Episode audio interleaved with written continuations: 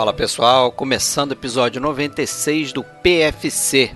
Voltamos aqui no podcast Filmes Clássicos para concluir a filmografia do Sr. David Lean. Essa é a parte 2 e a parte final de uma filmografia aí não muito extensa. E nesse episódio a gente vai de As Cartas de Madeleine de 1950 até o seu último filme, Passagem para a Índia, feito em 1984. A gente vai pular aí Lawrence da Arábia e a Ponte do Rio Kwai, porque a gente já dedicou episódios exclusivos para estes filmes. Procure aí na nossa galeria.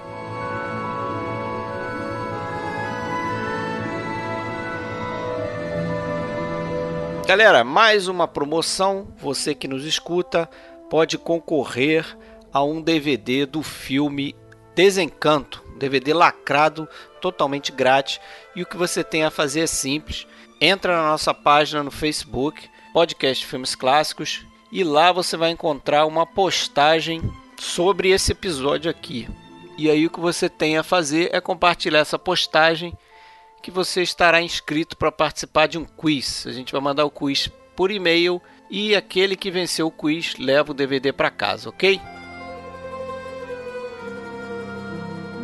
Pessoal, se você quiser ouvir mais episódios como esse aqui, acesse o nosso site oficial filmesclassicos.com.br ou então procura a gente no YouTube. A gente está no Spotify, está no iTunes e também está em qualquer aplicativo aí que toca podcasts em celular. É só procurar o nosso nome, Podcast Filmes Clássicos. E se quiser interagir com a gente, lembra que a gente tem uma página no Facebook, tem um grupo no Facebook com diversos cinéfilos que estão interagindo com a gente por lá.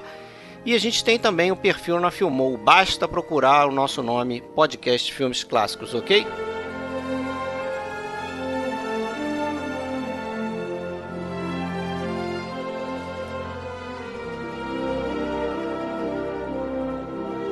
Então é isso aí, galera. Vamos dar sequência aí na filmografia do David Lean. Essa é a parte 2 e a parte final também, né? Começaremos com Cartas de Madeleine, certo? No último episódio a gente parou em História de uma Mulher. História de uma Mulher. Me deu um branco aqui. Mas estamos aqui, eu, Fred Almeida, falando do Rio de Janeiro. Você já ouviu aí o Alexandre que fala de Blumenau. Alô, tudo bom, pessoal? Tudo bom, Fred? Tudo bem. William. Oba! William tá aqui também de Blumenau, curtindo o frio aí. Saudações, terráqueos. Isso aí. Vamos começar as Cartas de Madeleine. Filme de 1950. E ainda daquele estilo mais mais low profile do David Lean, né?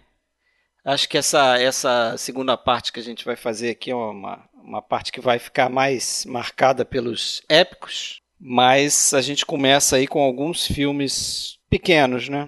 Finalizando, né, a parte britânica, entre aspas, dele. Isso. Que vai até pelo menos o Robson's Choice ou Summertime, né? A é. depender da interpretação.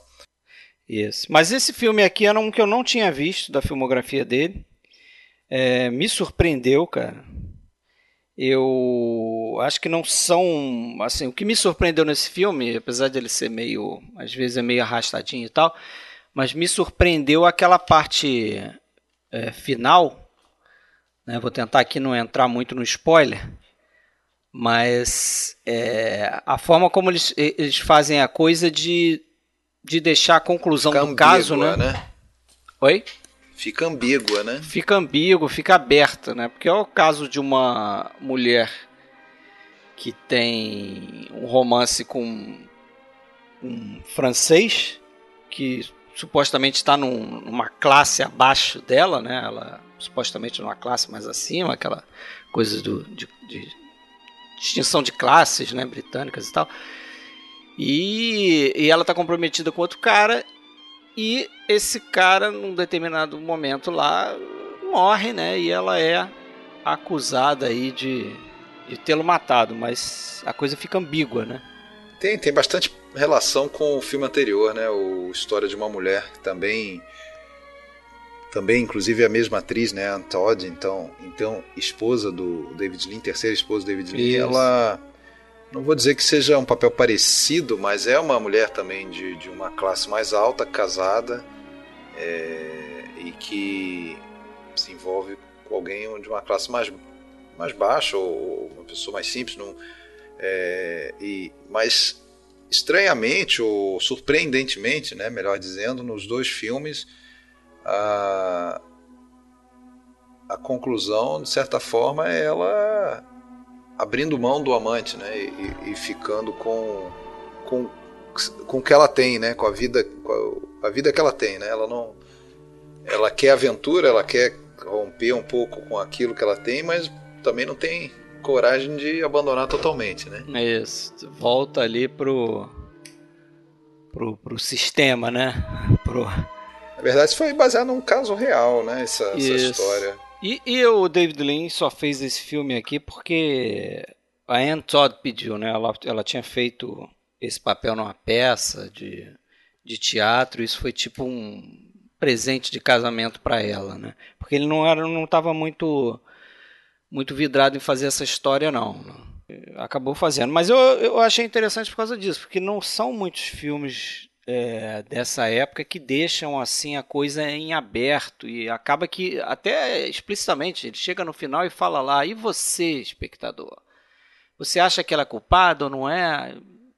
E ele dá uma volta lá para não revelar o que, o que teria acontecido num determinado momento lá do filme. Esse aqui é o spoiler que eu não apesar de que aquela olhadinha dela da, pra câmera no final, é, no último plano do filme, né?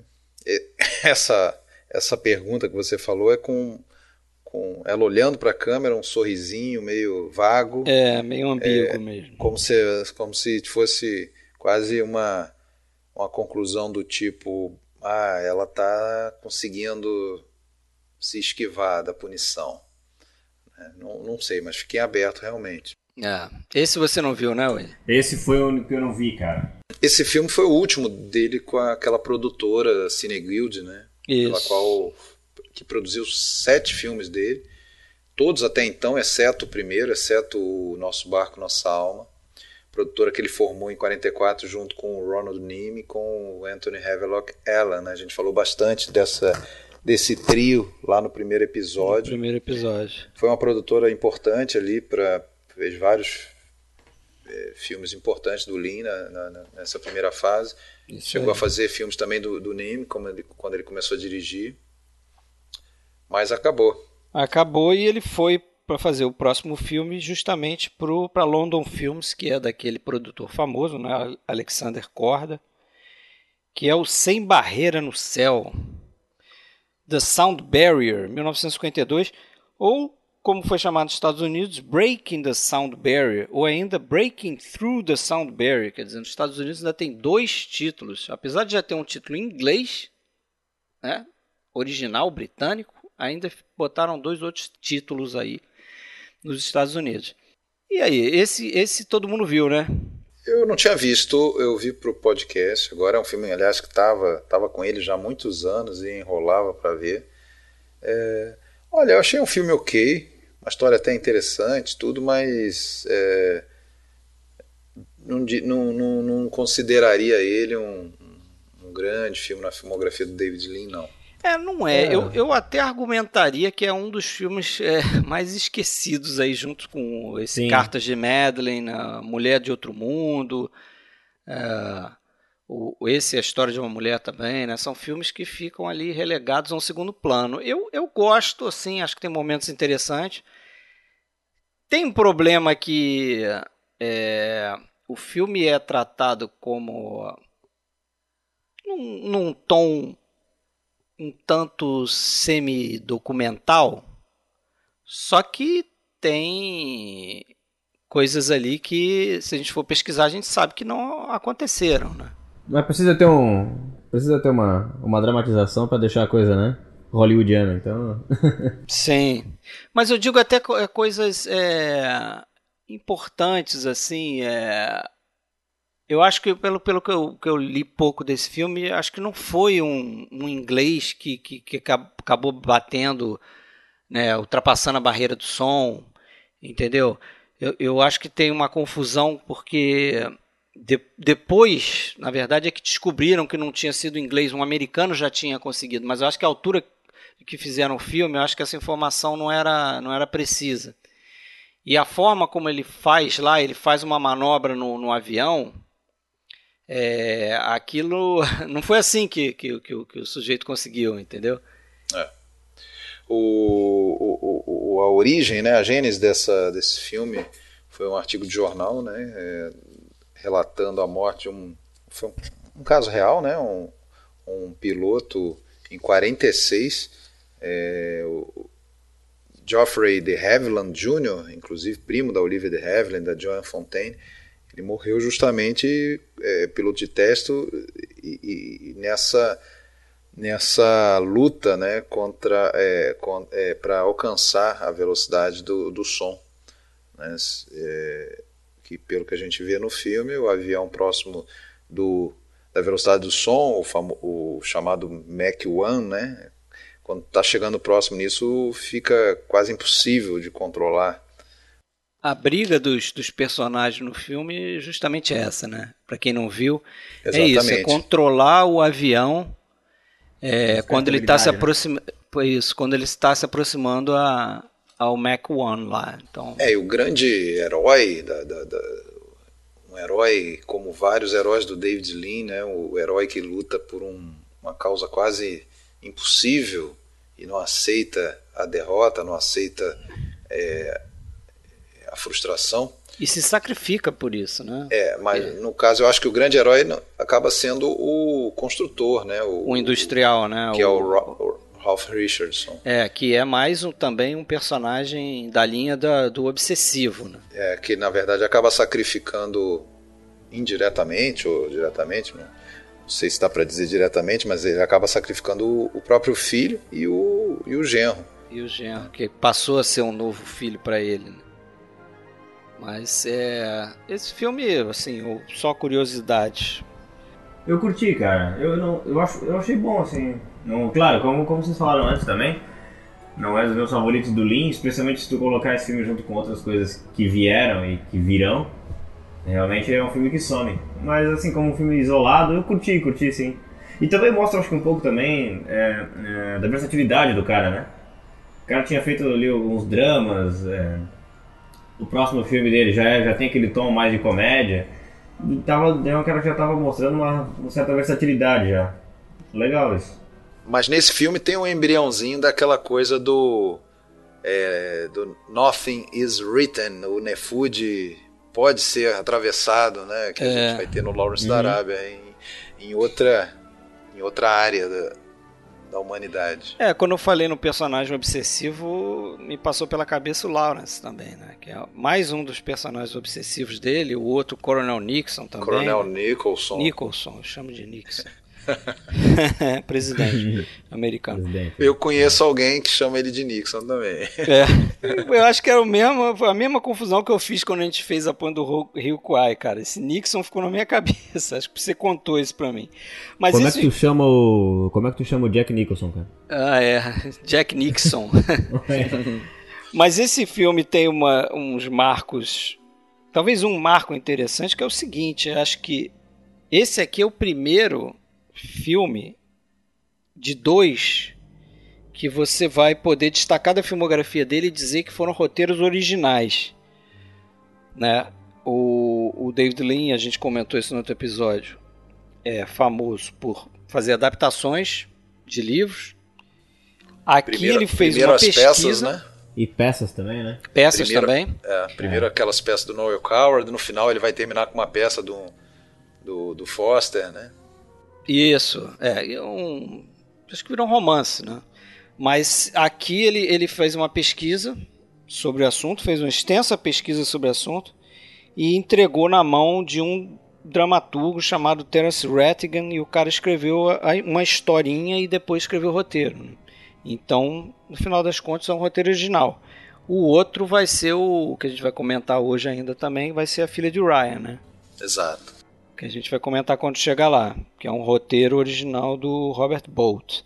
Esse filme tem a primeira de três colaborações dele com o Malcolm Arnold, o cara que vai musicar o A Ponte do Rio Kwai, e o próximo também, o Robson's Choice. E tem o, não sei se vocês reconhecem ele, certamente, o Del Elliott. Lembra desse cara? Ele faz Não. o ele faz o personagem do filho, do filho. E ele é, acho que o personagem mais famoso dele é ele é aquele Marcus Brody, que é um é um um parceiro lá do Indiana Jones, você não, não lembra não? Um cara engraçado. É, eu lembro quem é. Eu lembro, eu lembro do Indiana Jones, Ah, esse cara, sim. mas Então, ele o não, Brody não, não reconheci. Era um andava com o Indiana Jones lá, acho que era um histori- Ah, historiador também. Mas tá Legal. ele aqui novinho, novinho. Vamos E pro aí, próximo 54, é, 50, 54 ele vai pro uma peça do de 1915, né, do Harold Brighouse, que é a Robson's Choice, uma peça de sucesso que já tinha sido filmada várias vezes, inclusive já na é- no cinema mudo, 1920, tinha sido feita uma versão, depois em 31, é, e depois ainda teria mais uma em 83, né? E ele faz esse, esse filme que tem ali o, o John Mills no que o próprio John Mills dizia ser a- o melhor papel da carreira dele. Ele que fez, porra, assim, mais Pô, de uma centena de filmes. Baita ator, né? Melhor do Gostava que o Michael. desse- Porra. É, de certa forma é um prelúdio Eu também, eu também do É. Michael. achei isso, cara. É um É, Michael uma preparação assim, ali. mais menos é, debilitado, né? Sim. Coitado. Mas esse porque- cara é um baita de um ator, né, cara? É. Pô, ele nos filmes do Lin ali. É um ator, sempre. é um pouco é, é, low profile, digamos. Ele não não chama atenção, tan- não chama tanta atenção, né? Mas é muito versátil. Sim, demais, cara. Eu vi uma, Não tem cara de protagonista, assim, né? Ele parece que não. Apesar dele Pois ter é. feito um protagonismo lá no, no Grandes Esperanças. Eu achei um documentário esses dias que era. Ele tinha uma, um hábito, John Mills, que era viver com uma câmera pessoal fazendo filmagens de, de filmes caseiros. E aí, quando, quando ele morreu, coisa de 13 anos, eu acho que ele morreu em 2005, os filhos é, ficaram com uma, um acervo de milhares de, de latas de, de, de, de, filmes, de rolos de filmes caseiros. É, e, e foi montado um documentário, acho que pelo filho dele. É, e é impressionante, assim, em 50 e poucos minutos de documentário, deve aparecer quase uma centena de, de atores, diretores, pessoas relacionadas Ah, ao legal. cinema. Walt Disney, off, né? É, gente de Hollywood, inclusive, é, posando para as câmeras dele. Ele era, vivia, inclusive, ele tem duas filhas atrizes, né? Uma delas a Juliette Mills, que teve num filme do, do Billy Wilder, que a gente já Isso. falou aqui. Avante. Amantes a italiana, né? Com Jack Lemmon. Jack Lemmon. Isso. Ele, ele, mas o, o ator desse filme mesmo, pra mim, é o Charles Lawton, né? Que é o Sim. cara que Sim. rouba qualquer. Pra mim, ele Sim. rouba qualquer filme que ele faz, ele. Ele sempre chama atenção, cara. Ele é muito bom. Eu acho ele muito bom. Não, eu, eu também gosto dele. Eu acho que a aquela cena que ele tá voltando bêbado, né? E ele tenta acompanhar a lua no- na poça d'água e cai num, num, num, É, vão ali, né? E o mais É massa tipo- da cena é que ele ele percebe que caiu ali, aí o bicho tá deitado ele desiste, né?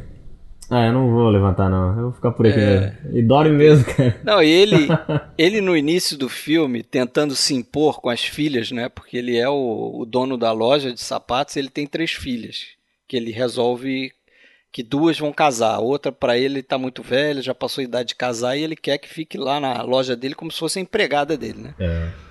Mas ele tentando dominar as filhas e as filhas se impondo em cima dele e ele sem dar o braço a torcer, mas acaba fazendo tudo o que elas querem, né? Porque elas Ele tá são muito as legal, dominantes ali, né? Principalmente a, a, a, a que faz a, a mais velha, né? a filha mais velha, que é a Brenda de Benzi. Lembram dela? Da... Sim, ela tá no Homem que Sabia Demais, Isso, Miss 56. Em inglês. Ela fazendo- e o Bernard Miles. né? Exatamente o que eu ia falar, fazendo dupla, fazendo o casal com Baron Miles, né? Aquele casal.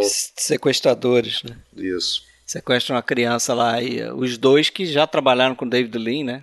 E esse, esse talvez o filme mais leve, mais engraçado do Lin, será? Acho que sim, eu né? acho, eu acho. Acho Ele não sim, fez né? muitas comédias, né? Não. Não dá pra considerar que aquele 45 é, A Mulher de Outro Mundo seja uma comédia mundo? verdadeira. Aquilo é muito mais uma peça teatral. Uhum. É, não, não, não, não, tem o mesmo potencial assim para cinema que, que o Papai é do Contra. Né? O título brasileiro é que dá até um, um embrulho no estômago.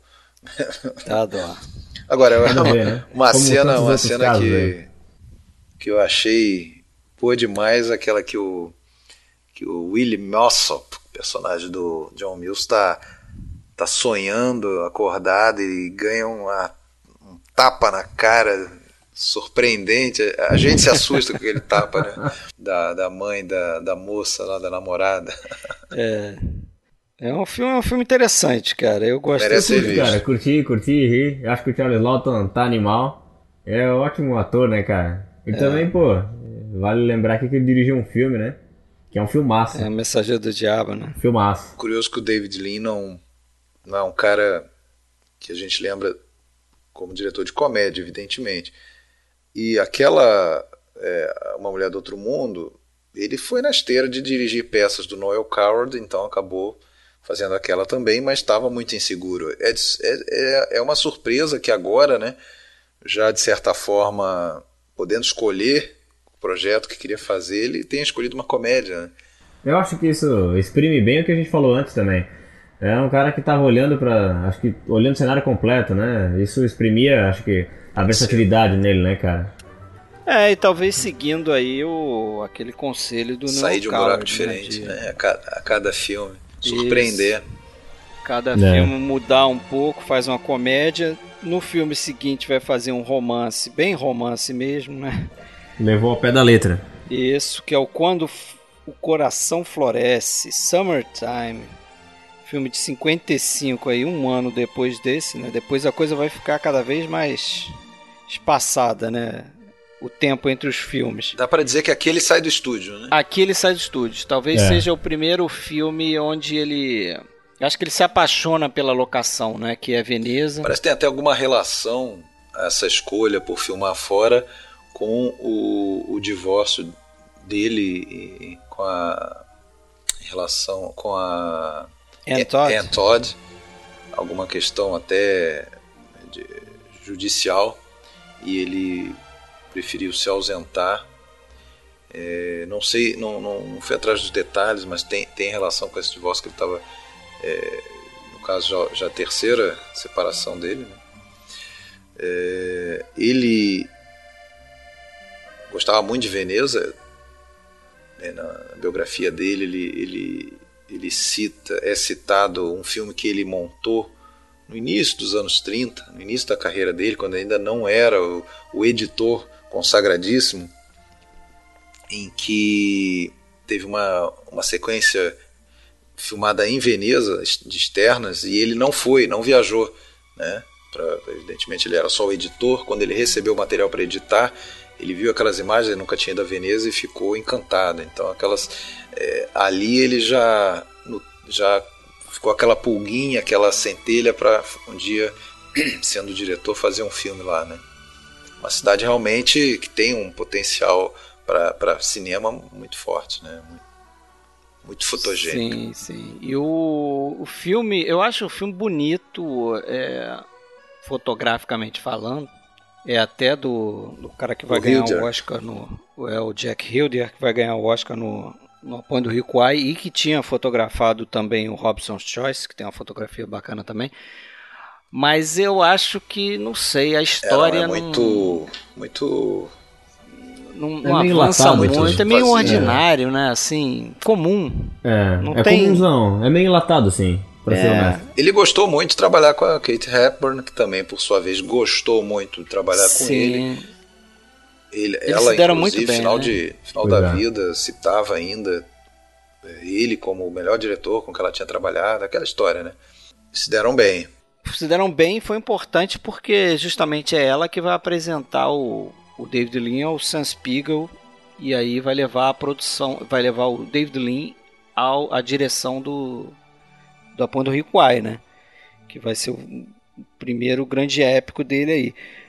E também é um filme onde a gente. Essa cena vocês vão lembrar, né? Que é a Catherine Hepburn dando cigarro pro moleque de 11 anos. Né? Hoje em dia não ia dar pra fazer, não, cara. Hoje o pessoal ia, censurar essa cena aí. Certeza. O moleque dá uma tragada no cigarro lá e ela acha uma gracinha. ah, que ótimo, ah, tá fumando. Em, em, em, alguns aspectos dá para dizer até que esse filme é a terceira comédia do. do porque tem algumas coisas que sim, são sim. tão bobas mesmo que não é possível. Até a própria a própria personagem, a própria personagem da, da Kate Hepburn, Beira ela, pastelão, né?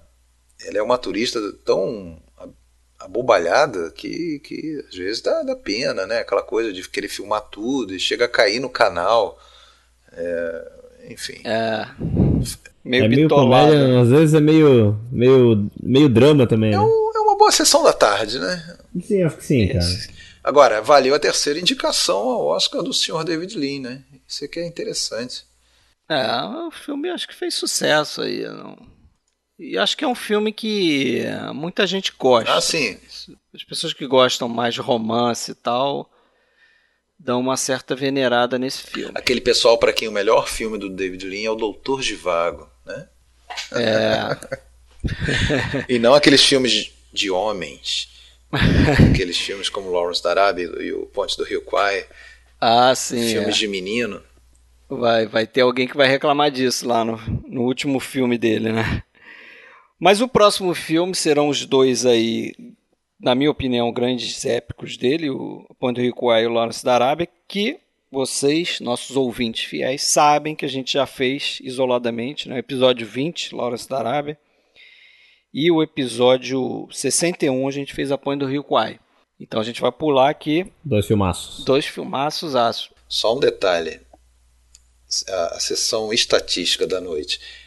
Entre 42 e 56, em 14 anos, o David Lean fez 11 filmes. Agora, de 57 a 84, seu último filme, ou seja, em 27 anos, ele só faria mais 5. Então em 14 ele fez 11, em 27 só 5, ou seja, no dobro do tempo ele fez mais ou menos a metade. Mas assim, é, também quando tu pega o ritmo um quarto. final, né, esses 5, tu pega esse eles, tu vê eles como, assiste como um produto final. Claro, são os cinco épicos. Esses né? É, isso aí já justifica de cara, né, bicho? O, tra o trabalho que o cara que consomem demais, né, cara? São Sim, cinco cara. épicos e no meio do caminho alguns percalços, alguns projetos que ele, por exemplo, ele chegou a trabalhar três anos num projeto que depois abortou, vamos falar disso lá na frente.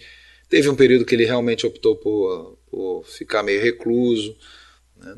Mas a média dele nessa época ali era pelo menos três anos de trabalho em cima de um filme, né? Do, do é. momento é. que ele decidia que era aquele projeto, era na média um ano para para roteiro, um ano de filmagem, um ano de, de pós-produção, de, é, de montagem, é. tudo.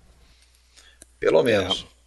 É. Isso aí. E o terceiro épico, já citei esses dois que a gente já gravou. O terceiro épico, né? Veja bem, esses três filmes em sequência, né? Quer dizer, os três filmes em sequência: O Ponto do Rio Kwai, Lawrence da Arábia e O Doutor Vago, que é um que a gente pode começar a falar aí de 1965. Tem essa já essa distância, né? Que a gente está comentando, quer dizer, um em 57, o outro em 62 e esse terceiro em 65. Que é outro filmaço.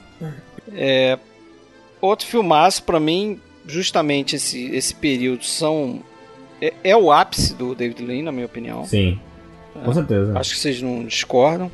Não, com certeza. E eu acho que, pô, é, como a gente só tem. Apesar de que depois do Doutor de Vago tem outros que. Não sei se são épicos comparáveis em termos de tamanho e tal, mas são épicos também. Mas eu acho que, aproveitando porque a gente está fazendo Doutor de Vago, eu acho interessante falar um pouco de, do, dessa questão do épico na obra do, do David Lean, porque é interessante como ele pega esses filmes que têm é, locações enormes, paisagens gigantescas, né? Ele faz o o Apanha do Rio Kwai, que é na selva, ele faz o Lawrence da Arábia, que é no deserto, e ele faz esse aqui, o Doutor de Vago, que é boa parte no gelo, né? na, na neve, na, Primavera e gelo fica, né? Tem uma Isso. parte do filme que é primavera. Alterna um pouco, mas a- É. as imagens que ficam na minha cabeça são mais aquelas. Né, Brancas, o- né? Aquele castelo de gelo, né? Exatamente, cara. É, Esse aqui. Palácio Bacana. de Gelo. E como ele, ele contrasta essas grandes paisagens com as histórias que são pessoais. Sim. né? São, Sim, são, sim. são focadas em, em personagens, são histórias bem particulares e.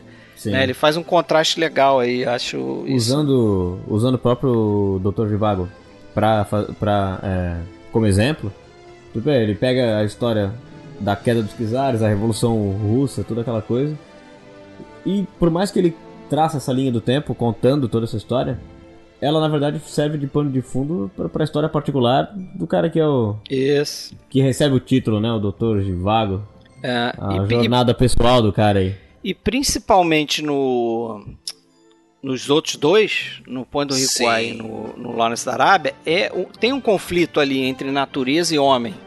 Uhum. É, é- é vencer o deserto, é cruzar o deserto para chegar do outro lado, é, é- é- é atingir um, uma exce- um nível de excelência construindo uma ponte no meio da selva, no meio do nada. Né? Aqui tem um pouquinho também, Tem, tem. mas é mais. Acho que o personagem do, do Yuri Givago é mais passivo. Né? É, bastante, na verdade. No- Eu acho que tem elementos comuns, sem dúvida, nos cinco épicos, né? Tem essa coisa da, Uhum. da luta contra a natureza que vai estar também um pouco no Filha de Ryan, em alguns momentos, mas eu acho que o, o, o elo que, que, que une esses filmes todos, né? É, apesar de, num maior ou menor grau, isso que você falou de uma pequena história contra um fundo maior, é, eu acho que isso vai, vai aumentando a partir do Dr. Givago. Eu acho que no Lawrence, no Quando Riquai, eu acho que ainda é, não é uma história tão pessoal assim. né? É, eu, eu vejo dessa forma, mas é, eu acho que o grande elo é aquela o choque de culturas, né? Eu acho que para mim eu vejo esses cinco filmes, né? Ali no no, no Ponte do Rio Quai a gente tem os prisioneiros ingleses que são prisioneiros, né? No campo de prisioneiros dos japoneses. É, tem- não, é só uma uma história de prisioneiros que tem que construir uma ponte, né? É uma história de, de valores de, de um país contra os valores de outro, né? De um povo Culturais mesmo. né? culturais e tudo mais. No Lawrence da Arábia, hum, talvez mais ainda, né? Aquele choque de cultura é, dos ingleses em relação aos árabes e, e, e- e um sujeito que, que ousa atravessar para lá e para cá essa fronteira, né? E chega um ponto que ele próprio e os outros já não sabem direito se ele é um inglês ou se ele é um, um árabe. É, e, e no Doutor Givago talvez seja o filme que tem essa menor, menos essa questão do, do choque de cultura, né? Aí eu acho que realmente ficou uma história muito pessoal, né? Agora a gente vai ver novamente isso lá no final, no passagem para a Índia, né? Sem dúvida que aí a questão do colonialismo eh, e no Filha de Ryan do da, da, da luta pela independência da Irlanda. Mas aqui no Doutor Givago eu acho que esse elemento realmente ele, ele, ele fica menor, porque aí a gente está falando qual é, o, qual é o conflito que está no fundo? É a revolução. É, Revolução o, bolchevique. eu acho que o, o choque, o choque de Dr. Givago, hum, não, não sendo ele diálogo, né, cultural, é é um, como é que eu vou dizer, um choque é, de ideologia, né, cara? O próprio Dr. Givago é um cara que não se considera nem um pouco é, politizado. É, não é um cara politizado, não, né, pra ele tanto faz, ele só não quer a miséria, ele só acha tudo aquilo meio ele tá mais preocupado com o romance das poesias dele e tudo mais do que com a política enquanto ciência, realmente, né? É, e é, é curioso, né? Porque talvez seja isso também, que esteja por trás do personagem dele. Porque ele é um cara ligado à ciência, sendo um médico, mas ele é um poeta. Sim, né? Então talvez o equilíbrio dele esteja aí desse, nessa, nesse balanço. é um cara bastante Agora, emocional, né? Ele, agora, ele é um grande observador, né? Ele é mais um daqueles protagonistas. Sim, outro, sim, Outro ele dia é- mesmo ele a gente passivo, falava de né? um outro filme, eu acho que do Oliver Twist, do próprio Lin, em que o protagonista é, tem um papel de observador, ele é passivo. E o próprio Macharif ele dizia que era muito comum as pessoas durante as filmagens dizerem: "Nossa, o Rod Steiger hoje arrebentou, a Julie Christie, nossa, a Geraldine Chaplin". Agora, raramente alguém falava: "Não, pô, o Macharif arrebentou", porque realmente o personagem dele fala pouco, reage pouco, ele observa, observa, a gente até pelo título do filme, o tempo todo a gente sabe que a gente está vendo a história pelos olhos dele, tudo bem. Mas é, ele reage pouco, a gente intui as reações dele. É, ele, ele, é mais reativo mesmo. A gente fica vendo é, como ele reage a pequenas coisas ou grandes coisas, por Mas exemplo. mesmo assim, a... as reações dele, mesmo assim, é isso que eu acabei de falar. Eu acho que ele reage, não sei se reage pouco, mas ele reage num tom baixo. A gente.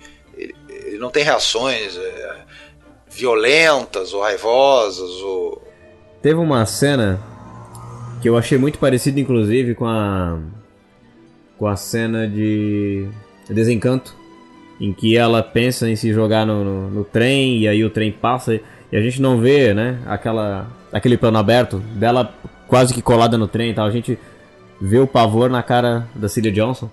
E tem uma cena muito parecida que é quando vai acontecer a primeira revolução ali o, é, contra o, Ali é na passeata, né? Que Sim. aí o pessoal chega lá para dar um, um mata-leão na galera lá. E ele tá na sacada vendo a passeata e aí quando começa realmente o aquele massacre, aquela coisa toda, é a cara dele que o David Lean filma, né? E Sim, ele fica olhando então. tudo aquilo, ele tem aquela reação e tal. E quando corta, já tem a galera no chão jogada, já tem aquela. Mas é da, da, é da mesma forma, então. Isso que eu quis dizer quando ele reage a, a, grandes coisas que acontecem no filme e pequenas também, porque tem outras cenas em que ele tá lá no. naquela região lá. Var, Varínio? É esse o nome? É... é lá nos Urais, né? Lá na montanha. É, Varínica, quando... Varínica, Varínica. Assim. É, e ele, e, e, ele tá vendo a natureza, ele olha para cima. Ele, o, o David Lean falava que foi uma forma que eles encontraram para diferenciar o personagem dele é, e mostrar que ele é um poeta, entendeu? Porque ele não uhum. vai ficar dizendo, ah, eu sou um poeta, então eu penso assim, penso assado, porque não é assim que um bom diretor faz. Né? Claro. Né? Então a forma que ele mostrou visualmente de passar isso é mostrar essa reação dele com Sim. diversas coisas. Por exemplo, é, tem um, um, um, lance bacana no início do filme que a gente é, fica sabendo daquela do que acontece entre o, o, personagem do Rod Steiger, lá, o Kamarovski, e a Lara, né? Porque o Kamarovski está pegando a mãe da Lara e a Lara, mas a gente, espectador, conhece essa história. E, e, só os dois sabem dessa história. Ninguém mais sabe. Mas tem um momento que aquela a, a mãe tenta o suicídio, porque provavelmente descobriu. Chama o médico. Chama o médico, vai o médico, vai o ajudante do médico, que é o, o Givago, que é o Omar Sharif, e ele fica sabendo do que acontece quando ele vê naquela janela, né, naquela janelão de vidro lá, ele, eles não percebem que o Rod Steiger e a, e a Julie Christie não percebem que estão sendo observados e tem um momento lá íntimo que ele interpreta e ele entende o que acontece, né? Sim. E é interessante que naquele momento ali ele tem informação que a gente tem. Exatamente. E é bacana pra ele que já é suficiente. Que ele vê aquilo meio que através de uma tela, né? Porque tem uma, é uma janela de vidro. Sim. Mas no, no final da cena, no final da cena, claro, o, o personagem do Rod Steiger percebe ele ali, percebe que ele tá é, vendo. percebe que ele sabe, é, agora é que ele sabe também. É. Essa, essa história, não custa lembrar, né?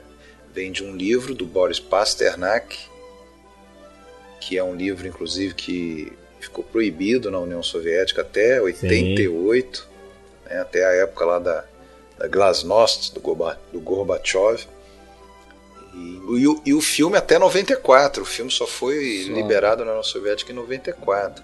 Né? E, e, tem muito de autobiográfico nesse livro, né? Porque é, o, o Pasternak, obviamente, era um poeta russo que viveu na época da Revolução, que amou duas mulheres, ele era casado e, e em 46 conheceu uma, uma mulher, né, a Olga, e que foi declaradamente a inspiração para Lara, tanto que no mesmo ano que ele conheceu a Olga, em 46, ele começa a escrever o seu livro Doutor de Vago.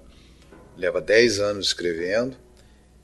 E só que ele já tinha outros livros proibidos na, na União Soviética nesse momento. Ele fatalmente esse também seria mais um livro proibido, mas de, deram um jeito de deram um jeito de contrabandear para fora do país esse livro. Ele acabou sendo publicado na Itália. É, inclusive, inclusive só um só um parênteses. Ele também vale lembrar que por o livro ter sido proibido lá no Kremlin, né? Ele foi proibido de de receber o Nobel de Literatura, né? Que ele, Isso, exatamente. Ele em 58, ele, justamente por conta da. na esteira da publicação desse livro, na Itália ele acabou ganhando e, evidentemente, gostaria de ter ido, mas foi obrigado a escrever uma cartinha de recusa. É. Porque ele não. Sacanagem. É, apesar de ser contra o regime, ele não pretendia ser exilado porque ele amava a Rússia. Gostava da Rússia. Agora, você falou no, Itali, no, no editor italiano que levou esse, esse livro né, para fora e publicou na Itália, que é o Feltrinelli. E é interessante que o outro italiano é que vai tornar o filme possível, que é o Carlo Ponte. Ponte. O famoso produtor italiano, casado com a Sofia Loren, ele, ele, ele tinha comprado o livro. Pensando nisso, né? Pensando nisso, de colocar a Sofia Loren esposa dele, para fazer a Lara. E quando é interessante, quando o David Lean entrou no projeto, ele decidiu por chamar o David Lean para dirigir o filme. O David Lean virou para ele e perguntou: "Não, Sofia Loren só faz o filme se você conseguir me convencer que ela consegue interpretar uma menina de 17 anos virgem." Difícil. O que é difícil, é. né? Aí ele achava ela muito alta também, né? Não era a Lara. É, não, ela é imponente, não, é. não era a Lara que ele pensava. Agora, ele, ele entrou na parada do Lean porque o, o Carlo Ponte precisou correr atrás de um financiamento de, de estúdio americano, então a MGM é, aceitou bancar, mas a MGM impôs que teria que ser com o Lean. Com Lean. E com o Lean veio também Robert Bolt, que já tinha escrito o roteiro do Lawrence da Arábia. Escreveu esse aqui também. O roteiro é fenomenal. Só, só um detalhe, depois do Ponte do Rio Kwai Lawrence da Arábia, o Lean e o Spiegel brigaram feio, né? Então eles não fariam mais outros filmes, né? Só fizeram aqueles dois. Tá bom, né? Dois filmes gigantes, gigantescos é. na história do cinema, mas... É, marcante. Mas o David Lean, como a gente sabe, tem problema com, com várias pessoas, né? Vários profissionais, com todo mundo, de ator, de roteirista, é. de produtor. O resto da equipe do principal aí do, do Lawrence tá, tá aí, né? Fred Young. É... Sim, Fred Young era o braço direito dele, né? Acho que era o. Se, que, se bem que não era ele, né? Eu acho que era o Nicholas Hague, né? Que, que acabou substituído. É, ia ser o Nicholas Hague, mas. muito, é. Ele não teve várias divergências e, e acabou optando por trazer o Fred Young de novo, né? Tem o Bolt, tem o roteirista Robert Bolt, tem o Maurice Jarre, né? O tem, tem compostor. uma turminha que se repete. Tem o Omar Sharif, é, que tinha feito o Lawrence Volta aqui também. É... Tem o Alec Guinness, né? Tem o Alec Guinness. O Alec Guinness. o Camaleão. Uma escolha Isso. curiosa, né? Uma escolha meio curiosa. O o Sharif para fazer um russo, né, um poeta russo, sei lá. É, o, o Sharif ele, ele deu uma forçadinha, né? Ele parece que ele, ele soube que o, o David Lean estava produzindo esse filme. Mas ele não queria, Tinha... não. Ele queria o, ele queria fazer o Pacha, né? Não, na verdade ele achava que não ia fazer o principal, né? Acho que ele não foi ousado o suficiente. Ele ele, a história que ele conta lá naquele documentário é que ele mandou o agente dele entrar em contato com o David Lean e falar: pô, eu queria fazer o Pacha, esse personagem aí, que acabou com o Tom Courtney. E o David Lean ter respondido pro agente dele que não, o Pacha ele não faz, mas ele quer considerar fazer o papel principal. Aí isso pegou de surpresa o Omar Sharif. E ele acabou é, tendo que fazer algumas modificações ali no rosto, né? Ele raspou a testa, então aumentou aqui a linha de cabelo dele, né? Que era mais baixa e para ficar mais alta e botou um tipo um, um mega hair aí, um, um adendo no cabelo para o cabelo ficar liso e caindo na frente, assim como a gente vê no filme. É, eles puxaram o olho dele também para cima, que o olho dele é meio caído. Ele, ele disse que ele tinha que atuar com um negócio escondido aqui embaixo do cabelo, mas puxando o olho dele. Machucava, um, tudo. Um pouco para cima, machucava. Então ele, ele, ele sofreu essa, essas alterações aí estéticas para ficar mais parecido com um russo. Aquela, aquela cena inicial, né, do o Alec Guinness a verdade é que ele está em muitos filmes, mas depois do, do Oliver Twist, eu não sei se ele tem um papel tão relevante em algum filme do. É, ele é sempre coadjuvante, né? Essa é a grande verdade. E nesse filme aparece pouquíssimo. Tem pouca... Não, depois, é. depois do Oliver Twist tem o Rio Kwai, né? Ah, sim, desculpa. Quando o Rio Kwai é o, claro, claro, é o papel principal dele. Falei bobagem depois da ponta do Rio mas. Mas realmente depois começa a cair, né? Porque o, ele faz o Prince Faisal lá no. Que no tem, Arábia. tem uma participação importante, mas é tem, secundário na sim. trama. Mas é secundário. E depois. Eles brigavam muito, né, cara? Sim, sim. Eles, é, eles se matavam, né? Os dois ali. É, lá no, lá no Passagem pra Índia eles não estavam nem se falando mais. Não, é. é. Ali foi o. É, eu, eu, li que a, a treta séria mesmo aconteceu com eles no começo dos anos 60. Eles discutiam um projeto, um filme sobre o Gandhi, alguma coisa assim, e aí deu uma treta entre eles que foi a coisa séria. Continuaram a, a trabalhar, mas daquele jeito, né? É, o David Lean considerava ele como um amuleto, né? da sorte. E o Alec Guinness sabe que ele é um grande diretor, então acho que eles se aturavam.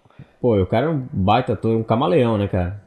É. Bicho, e cara, ganhou um um Oscar camaleão, com o David Lean, né? Você tem uma certa dívida com o diretor, eu imagino. né? Mas a, a, eu, tava, eu ia falar aquela cena inicial, que não estava inicialmente no roteiro, né? Foi inserida é, justamente porque perceberam que o, o, o casal central do Givag Alar, eles só se, se envolvem com duas horas de filme. E o público não ia ter saco de. Você fala a cena do bonde, dentro do bonde, que eles se esbarram e não.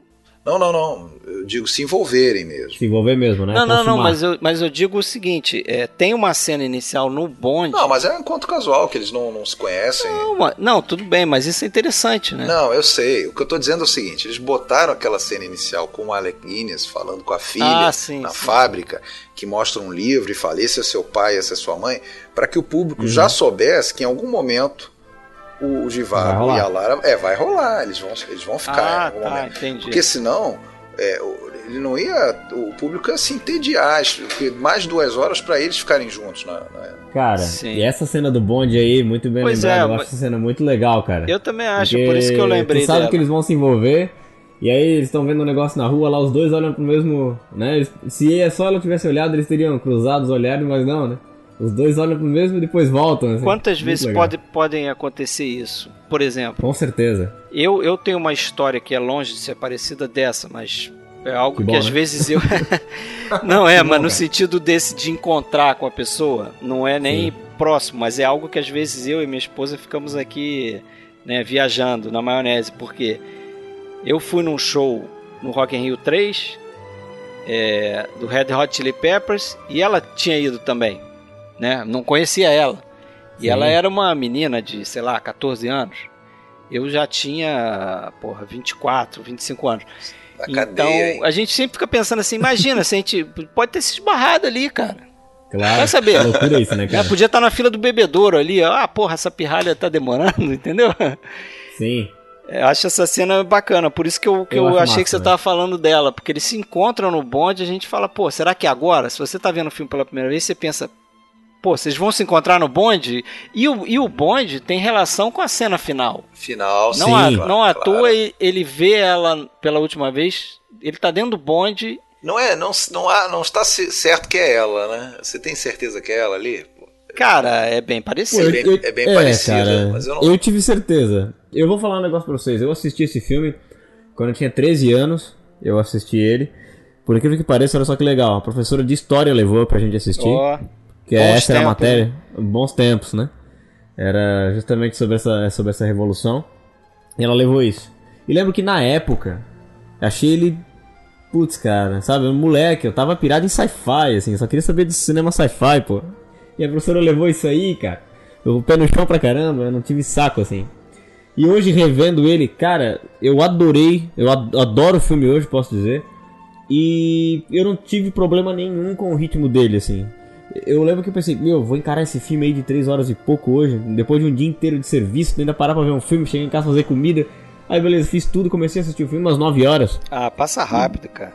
Passa muito rápido, cara. Passa rápido. Falei, já acabou, velho. Falei, pô, que louco, né? Porque tu pensa que o filme tem 3 horas e pouco, pensa que vai ser lento, mas eu não achei. Achei o ritmo dele.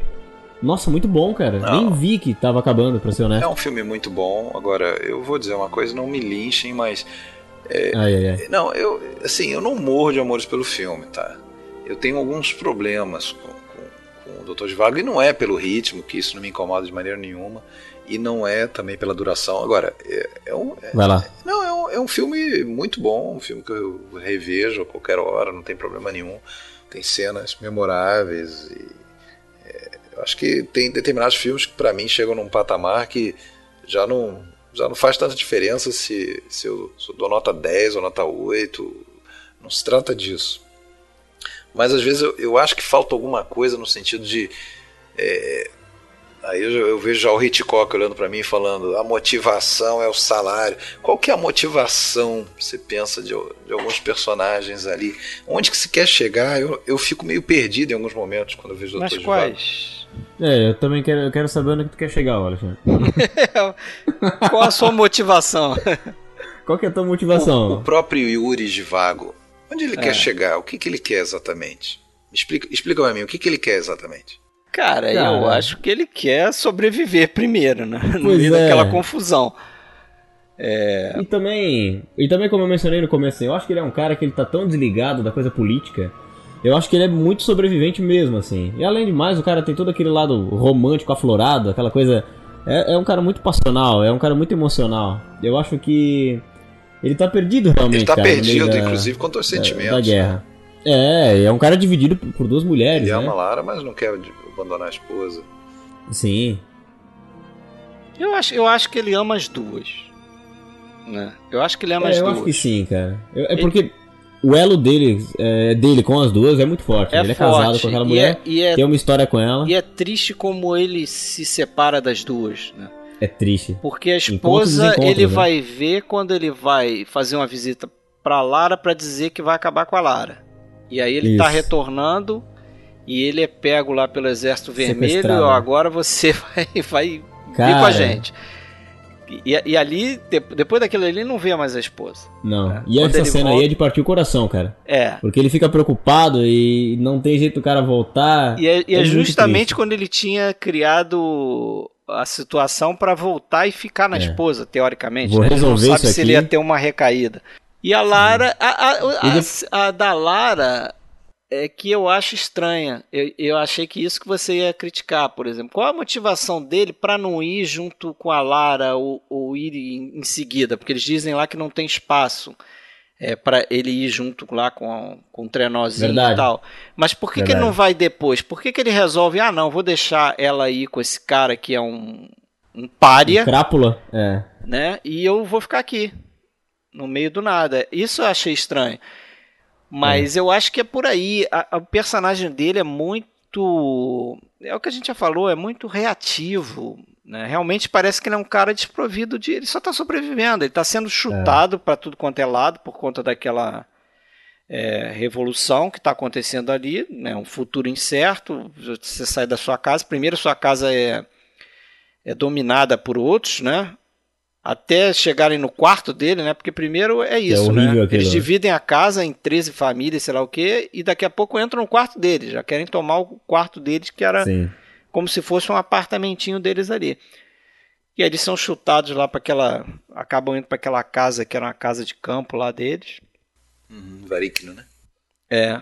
E eu acho que a história segue aí, mas. Hum. A cena do. a sequência toda no trem é, é memorável também. Com né? Klaus aquele, Kinski. Aquele ambiente. É. Tem o Klaus Kinski, né? Aquele ambiente pútrido. Por Claustrofóbico. Dias e dias e dias. Agora, é, um detalhezinho bobo, mas que eu. Uma das coisas que eu sempre lembro quando eu penso no Doutor de Vago, não sei porquê. Aquele plano, quando o trem sai do túnel e a câmera faz uma dá uma angulada para cima e mostra o, o, os picos nevados. Uhum. É, eu, eu, eu, não sei porquê, mas eu acho incrível aquilo ali, desnecessário, totalmente é, estético, sem, sem função, mas ah. daquele é, aquele impacto visual assim da, da, da... Mas convenhamos que esse esmero estético também é uma das marcas do, do David Lean, né, cara? É. É uma, é uma, das, uma das marcas registradas do cara, uma assinatura, realmente. Aliás, é, é, falando disso, lembrei que na verdade esse momento é o momento em que inicia a segunda parte do filme após o intermission. E é muito bacana, porque volta do intermission com a tela preta. E, e fica um tempo preto. E fica um né? tempo, daí a pouco a gente começa a entender, vê uma claridade, aí a gente entende que é um, a gente tá num trem que tá no túnel, né? Que tá saindo do túnel. Quando ele sai do túnel, vai, vai pro que seria os Urais, né? Eu percebi isso. Tem um som do trem muito, muito tempo. Muito, muito tempo não, né? Mas um tempo considerável e depois a gente se dá conta que tá dentro do túnel. É bastante interessante isso aí. Agora, Agora a questão de locação, é... né? Não, locação, locação fenomenal. O, eles filmaram esse filme na Espanha. Uhum. Madrid. Próximo, próximo de Madrid, né? Penaram, né? Para decidir onde, né? Testaram vários lugares, tiveram na Iugoslávia, o, o, David Lean e o John Box, o seu cenógrafo, né, diretor de É, o diretor de Tiveram na Iugoslávia, tiveram na Finlândia, na Suécia e não estava dando certo. Até que resolveram ir para Espanha, um subúrbio de Madrid, né? Construíram mesmo a cidade cenográfica. Ah, o trabalho desse cara é sensacional também, cara. É outro de destaque, porque eles construíram aquela cidade, né? Aquele massacre, quando a gente vê aquele massacre, numa, numa rua construída. Tudo aquilo ali é construído. Sim. É, toda a cidade ali, né? Que seria Moscou.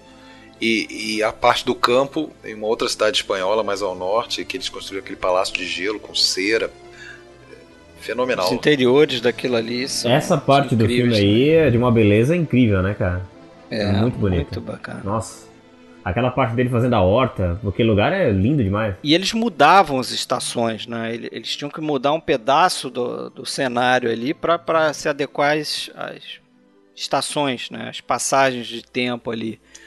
O filme, o filme fez sucesso no, no, no campo da moda também, né? Influenciou.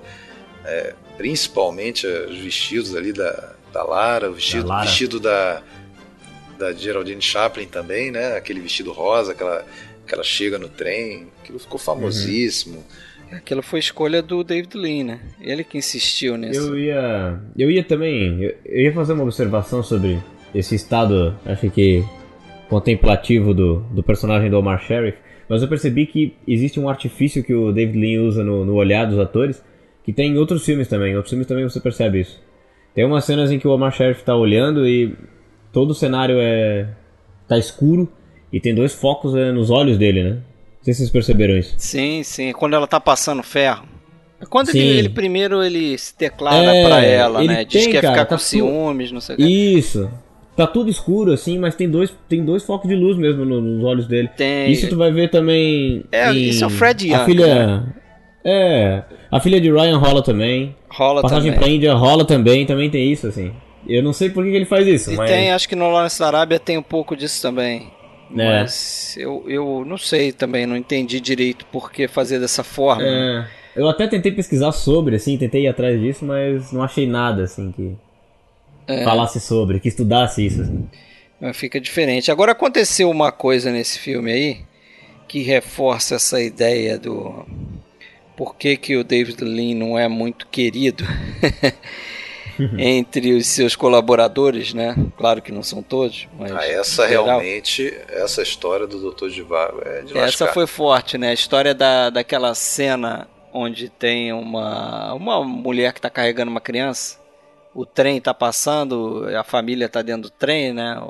O, o Givago, o pai, a esposa, que é a Geraldine Chaplin, né? A filha do Chaplin, nem falou nela mas aí vem uma moça carregando uma criança e ele pega a criança e depois ele tenta puxar a moça para dentro do trem. E a moça cai. E o que a gente vê da moça caindo é real. Aconteceu, a mulher caiu de verdade. E a mulher se machucou seriamente no, no trilho ali, né? Bah. É, não, não teve a perna amputada nem nada, mas se machucou seriamente a ponto de ter que ser levado ao hospital, veio uma ambulância e tal. E a Geraldine Chaplin conta, conta isso, que segundo ela, o David Lynch teria virado, depois que a ambulância saiu, o David Lynch virou pro cara lá, pro responsável, e falou, veste a dublê dela, para fazer a cena de novo. O pessoal pensando que ele ia interromper as filmagens. É, ia dar um dia de luto, alguma coisa assim, né? Não luto, Caramba. cara, não morreu, mas ah, vamos interromper, Dá uma galera. folga pra galera. Uma né? folga, não. Ó, cara, veste a dublê, vamos fazer outro. Outro take. E cara, e tu sabe que, tipo assim, ó, esse tipo de história, esse tipo de caso é, é muito comum, né? Lá, na, acho que nesse mundo aí. Tem umas histórias famosas, tu pegar as histórias do William Friedkin, o bicho era um desgraçado, cara. Se aproveitava demais dessas coisas. machucava os atores, tirava e exprimia o máximo, né? Acho que o grande erro de uma produção é, grande como essa é, que tem muita grana envolvida, é sujeitar uma atriz a uma cena dessa, né? Com perigo. É. Se tem dublê é. ali. Agora, realmente, tendo acontecido, não tem muito o que fazer. Dá o tratamento, leva para o hospital. Agora, você é. também, por outro lado, aumentar o prejuízo interrompendo, às vezes tem. Né, todo... É, não vai fazer muita diferença, né? verdade seria, é seria mais uma coisa Parar. de consolação, Agora, sei lá. O, tem uma historinha curiosa que o disse que o David Lynch chegou a encontrar o, o Bergman, o Ingmar Bergman num festival, alguma coisa assim. Aí conversando com ele, teria perguntado para ele, pô, como é que é? Como é que é o teu método de trabalho, né? Como é que você trabalha quando você está fazendo os filmes? Como é que acontece, e tal? Ele falou, cara, quando eu estou fazendo filme, isso o Bergman falando, sou eu e mais 50 amigos produzindo aquele filme. E aí ele teria falado, porra, que engraçado. Quando eu trabalho nos meus filmes, sou eu contra 50 inimigos. ter uma ideia de como ele tinha uma relação né, é. cheia de farpas com os colaboradores dele. No Bounty vai ser, né? A explosão disso tudo. Qual? Quando ele... O Bounty. Ah, tá. O... Esse filme que ele vai tentar fazer na, na década de 80, né? O... Também, mas o próprio passagem para a Índia, né? Você vai falar disso certamente, mas chegou um momento em que o produtor teve que falar para a equipe, olha, vocês pelo menos falem bom dia pro, pro diretor, porque ninguém não, não ninguém falava Nossa. mais com ele. Né? Nossa. Ele, ele tinha uma postura de não se envolver realmente com os atores, essas coisas que a gente às vezes fala, ah, tem, tinham festinhas à noite da equipe, né? ele não, ele ficava em outro hotel, ele não se envolvia até porque ele dizia que ele não queria ser contaminado pela pela amizade ou conhecimento do, do lado pessoal de algum ator é, e deixar que isso influenciasse o personagem que ele tinha em mente, né? E até dá para entender o que ele está querendo dizer, né? Sim, é, sim. Mas... Profissionalmente, válido, né? Mas meio desculpinha também, né? Mas vamos, vamos passar para o próximo. Antes de falar do, do Oscar é, desse filme. 10 é Oscar, 10 indicações, né? 10 indicações ao Oscar, ganhou 5, não levou 5, né? Não levou filme, não levou o Tom Courtney para ator coadjuvante, não levou o David Lean, e aí era a sexta indicação dele, se eu não me engano, né, para diretor. Que tinha sido e a quarta que ele não ganha. É. Nesse momento ele já está com a sexta indicação, ele tinha sido indicado pelo Desencanto, pelo Grandes Esperanças, pelo uh, Summertime e aqui, sem ganhar, e ganhou lá o Ponte do Rio Quai e o Lawrence. Foi isso? Yes. Perfeito. E também som e edição não levou e ganhou. O que, que ele ganhou então? Foi a trilha do Maurice Jarre, uh, o, o direção de arte, figurino, né? Figurino, como eu falei, aí a moda teve um peso importante nesse filme a, a direção de arte né, do, do John Box, capitaneada pelo John Box com outros dois, e fotografia do Fred Young e o roteiro do, do Robert, do Robert Bolt. Bolt. Isso aí. Isso aí. Vamos pro próximo seguir? filme? Vamos seguir. Bora. Filho de Ryan. Aí ele leva ele leva mais cinco anos, né, para na verdade três aí em 68 começa a produção do seu próximo filme, A Filha de Ryan. Mas é claro, nesse meio tempo sempre tem outras ideias rondando. Você vê que em 62, por exemplo, é, surgiu a ideia de filmar um romance lá do, do Joseph Conrad, o Nostromo, que não saiu na época, eles ainda estavam envolvidos com Lawrence da Arábia, e depois ia voltar no final da vida do Lin, quase a fazer esse filme. Né? É, o, o, tal filme dele na Índia, filme na Índia, ele sempre queria fazer o filme dele na Índia, né? Isso, queria um fazer uma história, queria fazer uma história do Gandhi. Também não foi dessa vez. É, ele sentou com Robert Bolt, resolveram que depois aí de, de adaptações de, de, de livros, né? Tava na hora de um roteiro original. Uh, e o, o Robert Bolt tinha sugeriu a ele uma versão do uh, Madame Bovary, do, né? do, Madame Bovary, né, do Gustave Flaubert, né, romance francês, é um romance é, antirromântico, né? Ele ele tem uma aparência de ser do, do romantismo, mas ele meio que é, é, é quase como um, alguns filmes de, de samurais são filmes anti-samurai, por exemplo, né, que eles mostram os ridículos da, daquele universo, ou filmes de guerra anti-belicistas, é, é, nessa linha. E só que o, o, David Lean não estava muito satisfeito com essa com essa com essa história, mas a coisa avançou e ficou decidido que seria é, levemente baseado, né? E realmente o, o roteiro do Bolt ele ele inicia é, bem casado com Madame Bovary, mas depois de um certo ponto tem ele, cada um toma um rumo diferente. Né? Não, não, a história não fica sendo, até porque o Madame Bovary ele é totalmente apolítico, ele não envolve nada de política, coisa que não. Em A Filha de Ryan, filme de 1900, que saiu então em 1970, é, tem uma, uma trama paralela e que influencia a trama da, da Rosie Ryan, né, que seria a, a, personagem principal do filme, né, a filha de Ryan, sendo que, é que Sarah Miles, é, sendo que o Ryan é o Thomas Ryan, né, o, o taberneiro da cidade, da, da, da, do vilarejo, e a Sarah Miles, né, como você falou, inclusive teve indicação também a, a Oscar. Então, além de ser um filme apolítico, é, tem, tem outras nuances aí que que, que, que divergem, né?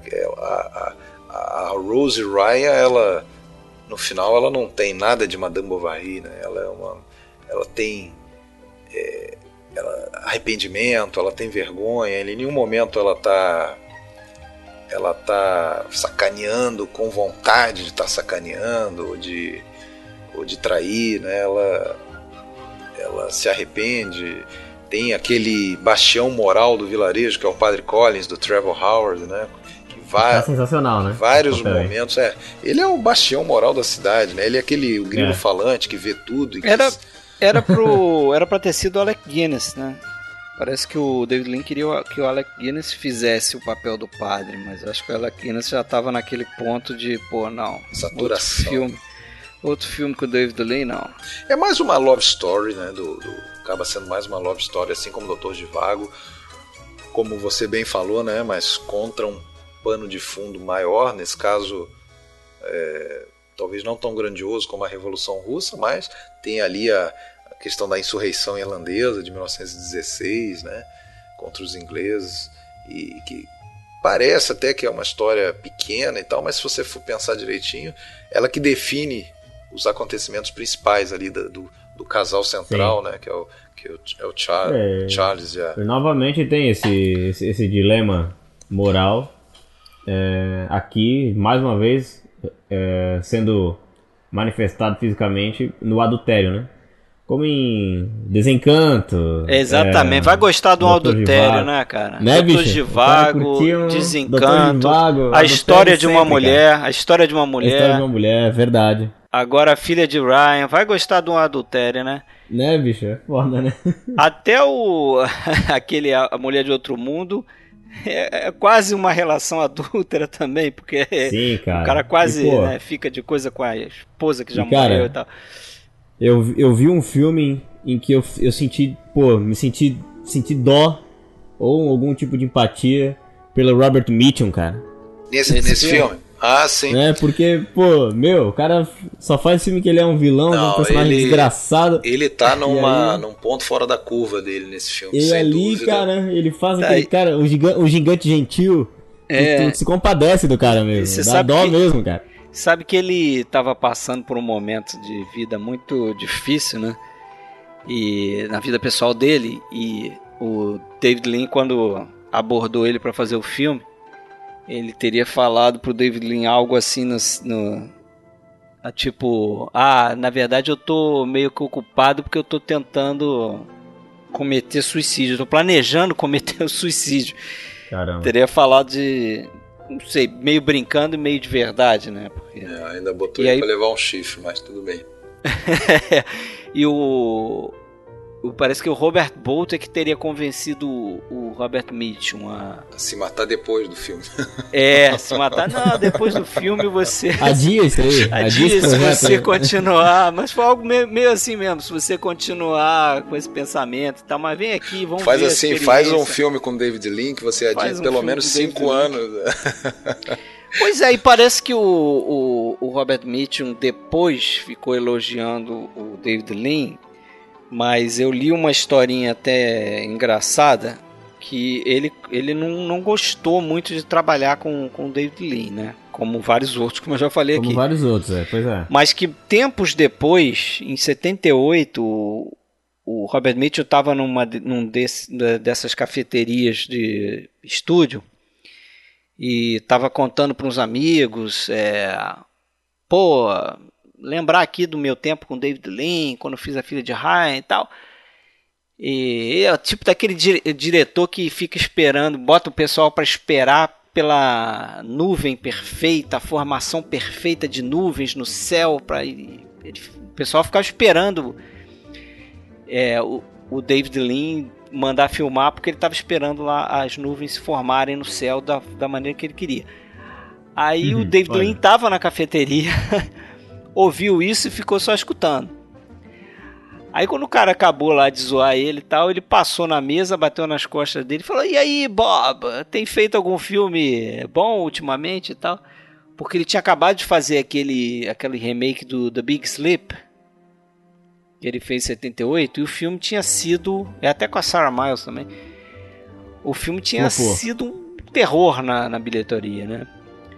E aí o cara ele ficou bastante constrangido com essa. Ah, ele fez outro filme com a Essa Sarah intimada. Miles, então. É.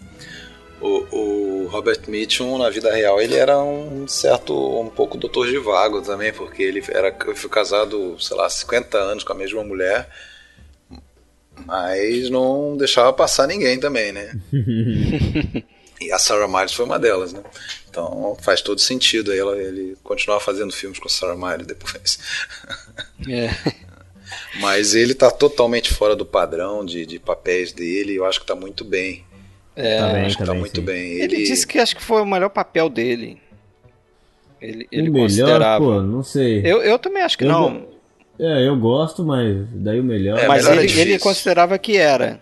É. Essas coisas, né? O, o David Lean acho que já achava que o Summertime era o filme preferido dele. Pois é. Agora, o, o Robert Bolt, na verdade, ele ficou insatisfeito com o rumo que o roteiro tomou, né, que acabou sendo decidido pelo Lean. Porque, segundo o Bolt, e eu concordo com isso, acho que é, que é verdade, o, esse, essa história ela tinha um potencial de, de tragédia enorme. né? Os, os três personagens do, do- do- do triângulo amoroso ali, que é o personagem do Charles Shaughnessy, né, do, do Robert Mitchum, a Rose Ryan casa com ele, bem mais nova, né? Ele é um, um cara de meia idade, meio impotente, bobalhão. Ela é uma jovem insatisfeita sexualmente e tal. E chega lá um militar inglês, é, ferido na guerra e também ferido fisicamente e psico- psicologicamente abalado, né? Na verdade, condecorado, mas meio covarde também, né? E- Com sequelas, né? É, com sequelas. Da experiência. e, e isso tinha tudo para descambar em tragédia, né? Mas no entanto, depois de dois terços do filme, depois daquele momento em que ele vai para a praia na madrugada só de, de pijama e de repente num filme ruim, esse cara ia se matar, alguma coisa assim, não. Ele não só não se mata, como ele não toma nenhuma medida drástica, ele não vai atrás para matar ninguém. Ele só foi Tava pra pensar. refletir, né? É, É, só- dar uma refletida aí. Ele vai refletir e, e o personagem cresce de uma forma, porque até então a gente mesmo, sei lá, a gente não consegue simpatizar muito com ele, ele parece muito pacato, Uhum. muito alheio. De- Depois ele protege ela, né? É, ele protege ela de uma forma. ele Reconquista ela. O, o- acho que esse é, o, é algo que a gente fala recorrentemente nos podcasts, é algo que engrandece qualquer personagem, esse arco é, que, que, que ele forma ao longo da história de evolução. né? Não são personagens planos. E quase todos os seis personagens principal, principais desse filme passam por isso. né? E ele é um deles. né? Ele cresce muito aos nossos olhos e, e- e é isso que surpreende nesse filme, né? Porque a gente acha que está indo eu vi pela primeira vez agora pro podcast. Era o último dos Eu, tam- David eu também nunca faltava. tinha. E, Também nunca tinha assistido. e- e a gente acha que vai ter um desfecho trágico. E salvo o suicídio do, do, do Dorian, não sei nem se dá pra dizer que é trágico, porque é algo assim quase é, lógico, é um desfecho meio lógico, né? Para um cara que não queria voltar pro front, né? Sabia que estava numa relação que não, teria muito futuro, é, no, num fim de mundo que ele não queria estar, né? E não fica muito claro se ele, a mulher dele morreu, mais provável até que, que tenha abandonado ele, porque por ele ter voltado ferido ou traumatizado, alguma coisa assim, no início do filme, né? O, o outro que está dando, que está saindo para o outro militar que está deixando o posto, que ele está assumindo, é, perguntar por que você não trouxe sua mulher, não sei o que e tal. Aqui só tem é, aqui só tem mulher casada ou virgem e, e ele não responde, né? Por que, não trouxe a mulher? Fica na, na entrelinha, mas acho que se tivesse, se ele fosse viúva, a gente saberia disso de alguma forma.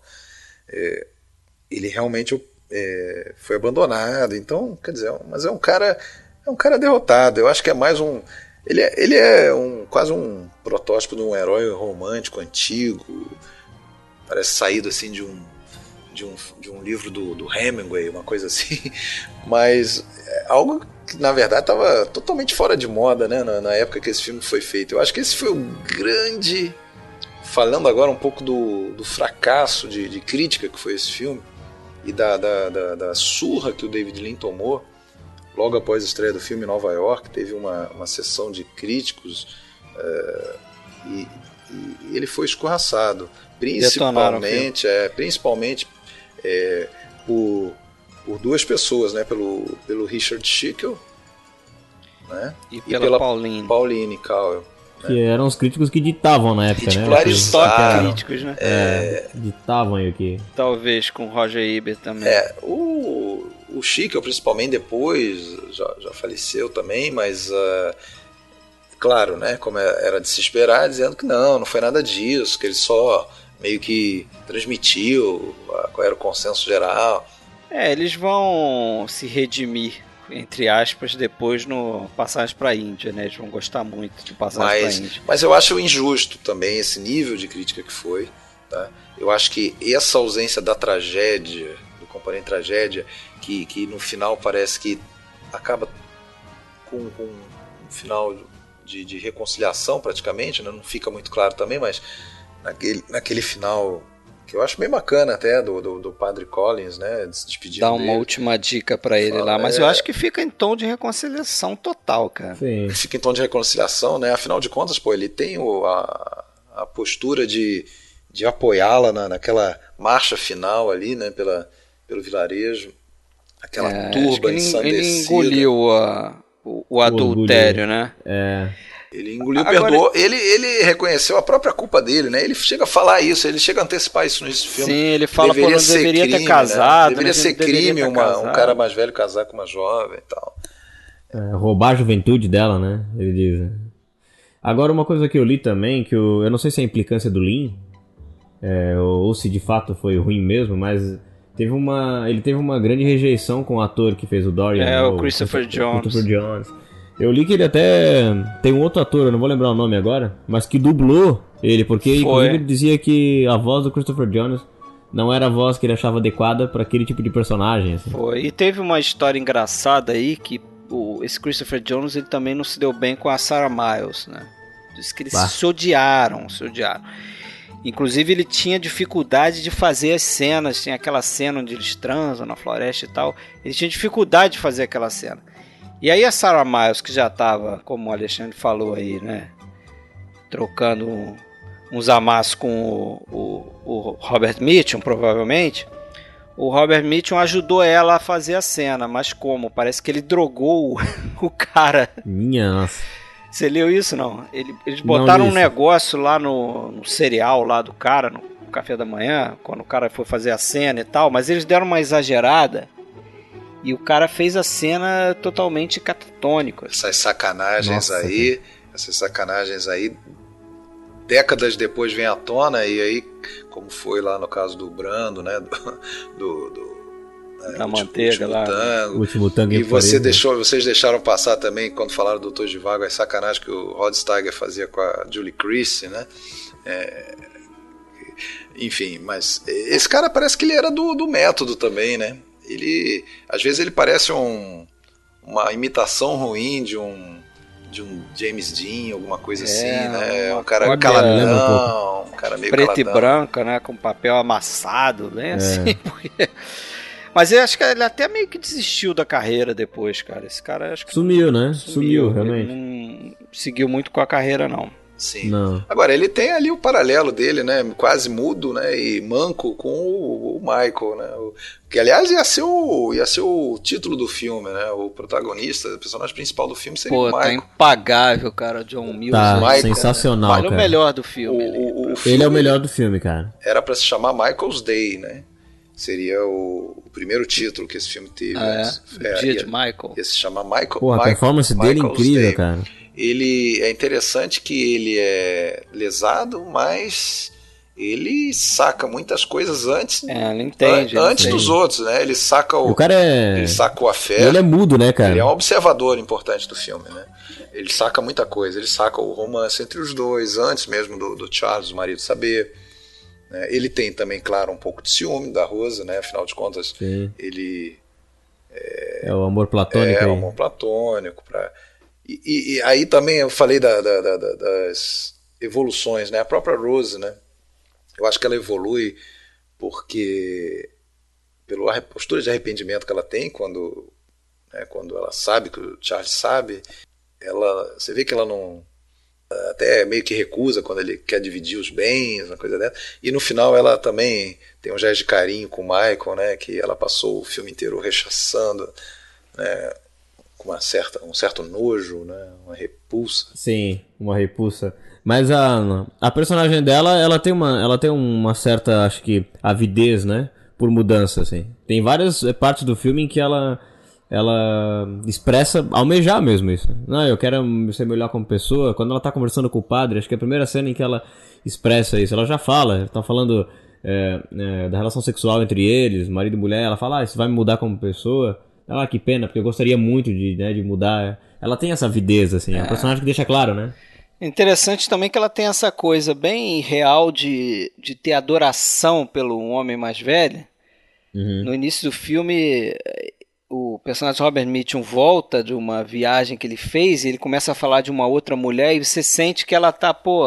Sim. Tá preocupada. Enciumada, né? Tá preocupada. É. Depois ele fala que, ah, essa mulher já me contou os 50 anos de experiência dela, dando aula, não sei o que, ela Relaxa. fica mais aliviada, né? Porque sabe que é uma, é uma senhora. Eu vejo, eu vejo só que essa atração dela por ele, esse amor aparentemente platônico, depois. Né, Juvenil, né? Talvez. É, mas, é, ele não é tanto pela questão de gostar de um homem mais velho, mas sim pelo fato dele ser dentro daquele vilarejo ali. Ah, ele é o diferente. O né, diferencial, né? Naquele lugar é. que só tem gente.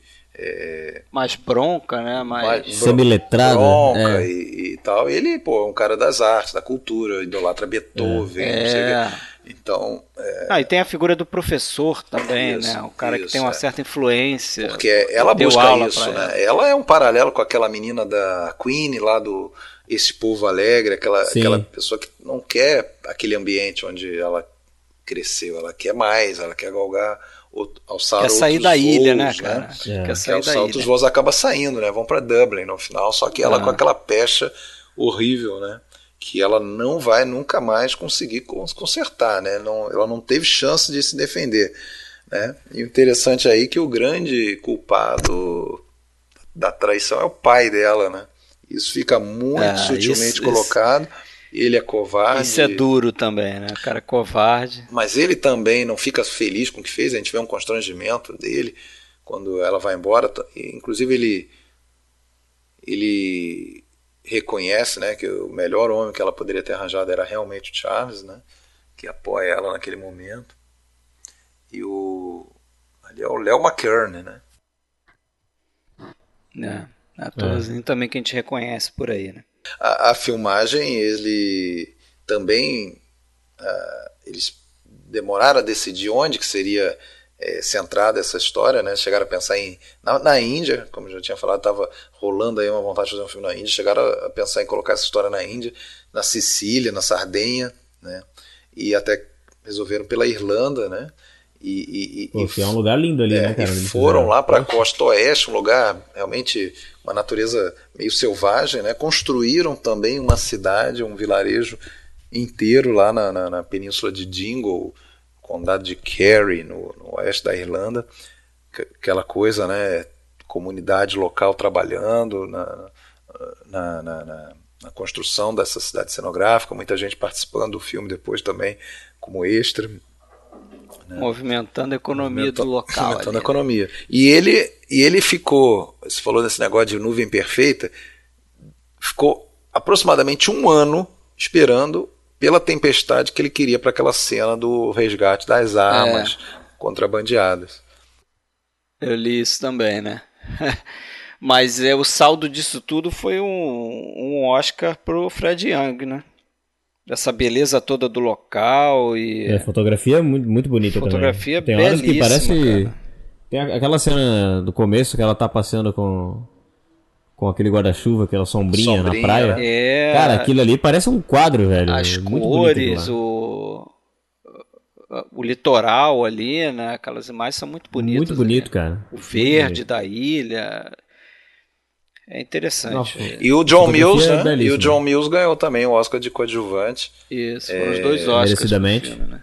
Merecidamente. Merecidamente. Merecidamente, cara. merecidamente. Uma, uma outra curiosidade ainda sobre os, os atores.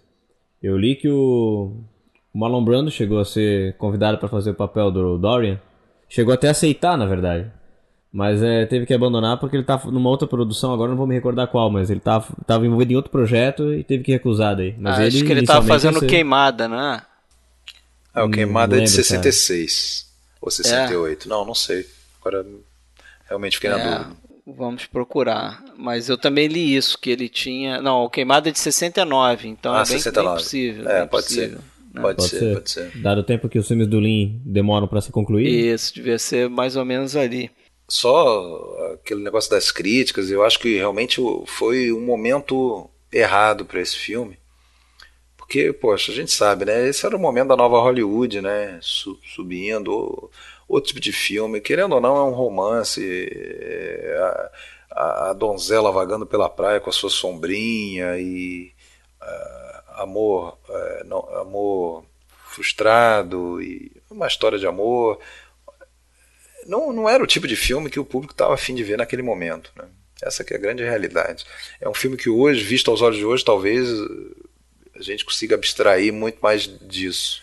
As críticas também acho foram nesse sentido de, ah, já é um cineasta que tá velho, tá envelhecendo, né? Tá Perdeu a mão. filme. Perdeu a mão. Eu acho que isso deve ter dado uma magoada no, no ego dele também, né? É. Até porque nessa época tinha essa, essa fome pelo novo, né? Tinha muito E, isso. e- e- do- e dos cinco homens que, de alguma maneira, direta ou indiretamente, interferem na história da, da Rose, né, que é o pai dela, o, o Ryan, o marido Charles, o amante o Dorian, o padre Collins, é, faltou falar do, de um deles, que era o líder revolucionário O'Leary, né, do, do, do Barry Foster, que a gente lembra bem dele do Frenesi, do Alfred Hitchcock, em 72. Verdade, O cara. assassino, né? É. Verdade, pô. Das gravatas. familiar eu não sabia Assassino onde- das gravatas, é ele, Barry Forster. Verdade, cara. Tem uma historinha paralela ali. Ele evidentemente nem sabe quem é a Rose, nem sabe quem é a Rose, não, tá nem, não tem nada a ver com a história dela, mas é por conta dele, do contrabando das armas, da ser um líder revolucionário, que acaba sendo é, bloqueada ali pelo, pelo Dorian, né, o militar inglês, que acaba tendo aquele linchamento, né? É, do, Isso, da, a acusação da, cai no da, colo dela. Da né? mulher errada, no caso, né? É, uma verdadeira ela mulher errada do Hitchcock. Né? O esquema todo ali. Mas vamos, vamos passar, vamos para frente. Bora. Vamos seguir, Bora. vamos seguir. Porque em 79 ele faz um documentáriozinho bacaninha, né, que a gente acabou vendo aí, é, que tem muito a ver com o projeto dele que literalmente naufragou, não teve motim no, no navio, mas o navio naufragou. Foram quatro né? anos, né, investidos Quatro nesse... anos desenvolvendo um roteiro, né, junto com, com Robert Boltz, primeiramente. E a Warner Brothers estava por trás financiando, não era isso? Seriam dois filmes, né? Seriam dois filmes, eles seriam feitos em duas partes, né? O primeiro se chamaria The Lawbreakers e a segunda The Long Arm. E a intenção dele era fazer o, um, recontar aquela história do motim no, no Bounty, né? Que a gente já conhece aí daqui de filmes como O Grande Motim, né? Com Charles Lawton, Clark Gable. É, e também depois teve uma versão com Trevor Howard e com Marlon Brando. 62. E ele teve, ele, ele esteve cotado naquela época para fazer esse filme de 62 também. Foi. Né? Então ele já, já tinha estado próximo dessa história.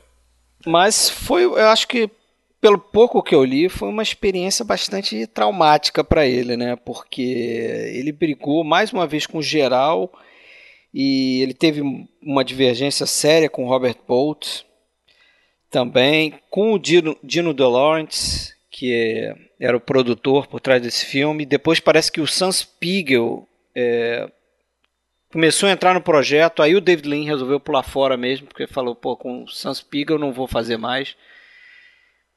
E esse filme acabou sendo feito, né? Foi de feito, certa forma. É, em, em, em 84. Em 84. Fizeram um filme com o Anthony Hopkins como Capitão Bly e o Mel Gibson. Não foi, não era bem o que ele queria fazer, né? Porque não. o filme que ele ia fazer, ele era baseado numa num livro revisionista dessa história que tinha sido lançado há pouco tempo. É, eu acho que em 70 é, um pouquinho antes, 73 por ali, o, um filme de um, o livro de um cara chamado Richard Hogue, é, que, que conta uma história que não é bem daquela maneira que está ali no, no, no, Grande Motim de 35 e no outro, né? Que o, o, não era essa coisa que o Capitão Bligh lá do, do é, ele não era um, um tirano, né? Não era esse monstro todo que era, né? É, que foi uma, um caso daqueles de simplesmente os caras se depararam com um paraíso na Terra e não, não queriam voltar. Essa que é a verdade para a Inglaterra, para suas vidas normais. E, e aí teria a segunda parte do Long Arm, que seria a, a, a caçada a eles né, pelo HMS Pandora. Uh, só um detalhe, esse, esse filme esse projeto é, ele, ele veio à tona depois que ele, logo após o Filho de Ryan, ele tentou tirar do papel a, a cinebiografia do Gandhi, não deu certo.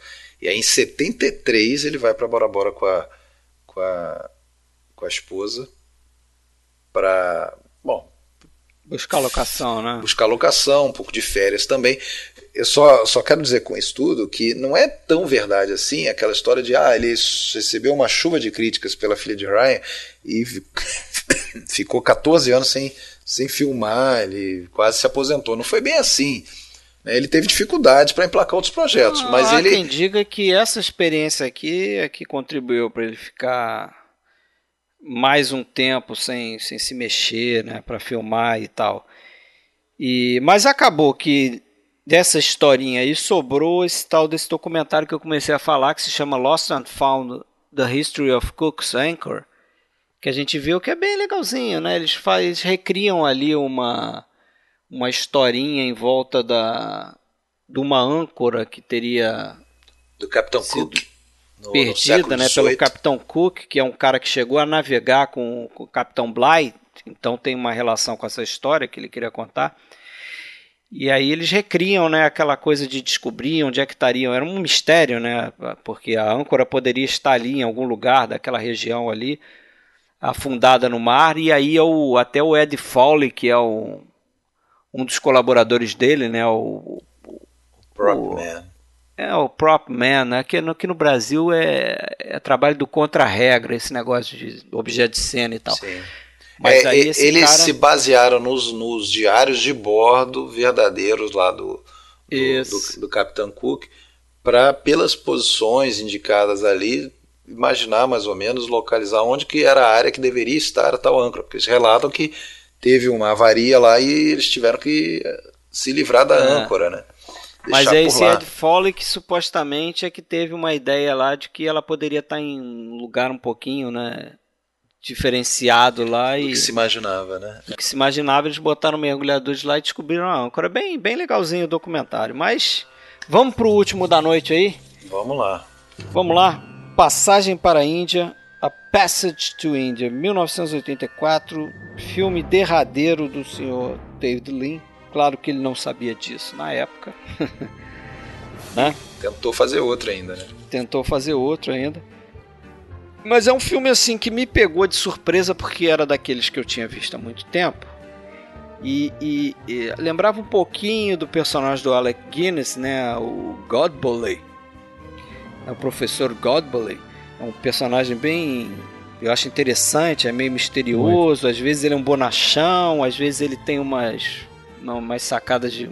Não, umas frases profundas. Ele meio abertas, assim. É, def... a livre interpretação. É, e ele defende aquela aquela teoria assim meio determinística, né? Sim, que sim. não adianta o que você é, fizer, já está tudo escrito. Aquela coisa do Lawrence também, né? Tem um sim. pouco na história do, do filme, né? Do Lawrence Tarari. Quase 15 anos depois, né? 14. Sim, do último é. filme, Filho de Ryan. 14 conhecido como Quase 15. Isso. É, lançou no cinema um filme, né? O último foi A Filha de Ryan, você falou aí, 1970. Porra, 14 anos depois ele lança um filme. Caramba. É coisa pra caramba. É, se você considerar que é um diretor de. que esse intervalo corresponde a 62 a 76 anos de idade, né? Ele estava ali já, lançou esse filme com 76. Inclusive a Peg, é. a Peg Ashcroft, ela queria até fazer o filme, mas ela não, não achava que ia ter pique, né? Já, ela já estava também mais ou menos com a mesma idade ali, né? Então quando ele convidou ela, ela falou: "Não, mas eu já tô com 75 anos". Ele falou: "Eu também, vamos embora". E ela, ela acabou não conseguindo recusar, né? É, e dizem que ele estava tão desacostumado a estar tá num set de filmagem, o David Lean, que na primeira cena, a primeira tomada que eles foram fazer, ele ele esqueceu de falar action, né? E aí o pessoal ficou olhando para ele, esperando, e ele se tocou e falou: Ah, tá, começa, vai, começa. 14 anos. E aí ele lembrou de, de fazer o cut, né? De falar o cut quando a tomada acabou. Mas você vê como é que ele tava tão desligado. Enferrujado aí. Enferrujadão é. mesmo, né? Agora, só, só, já que eu falei da, da Peggy Ashcroft, deixa eu só complementar. Ela acabou fazendo o filme e ganhou o Oscar, né? De atriz coadjuvante, na única Sim. indicação da carreira dela, atriz veteraníssima.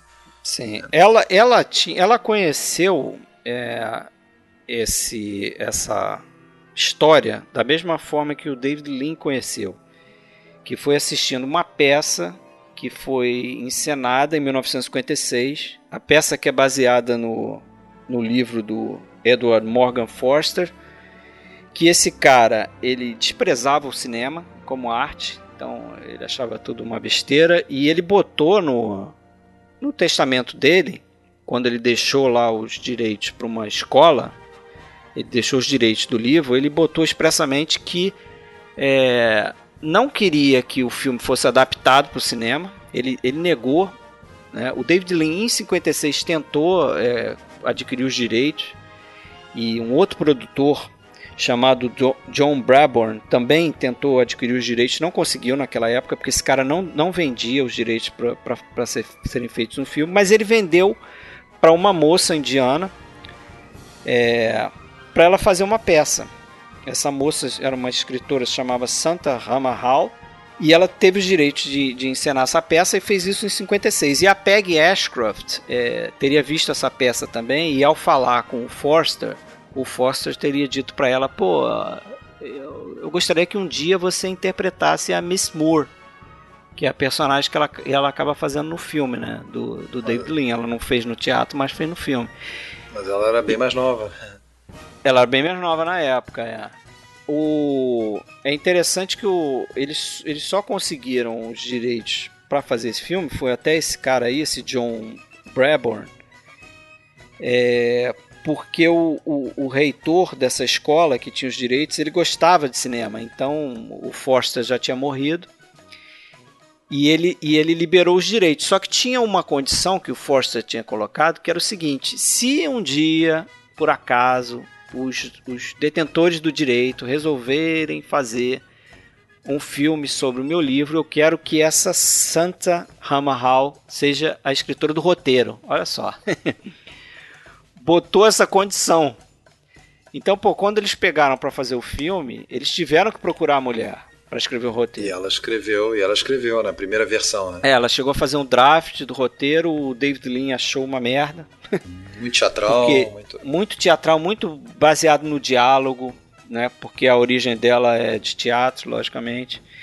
E aí a solução que o David Lean encontrou foi de colocar, é, usar uma, acho que uma coisinha ou outra do roteiro dela, mas botar ela num, não como crédito de escritora do roteiro, né? Acabou que o crédito, foi só, crédito ficou só do David Lean, mas ele botou lá como é, a peça, o filme foi inspirado, né?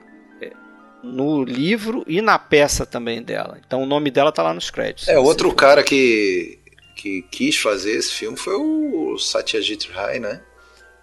Em 1960 ali por ali e, e ela até intercedeu também é, a Santa Ramahal para para o Foster permitir, ele não permitiu.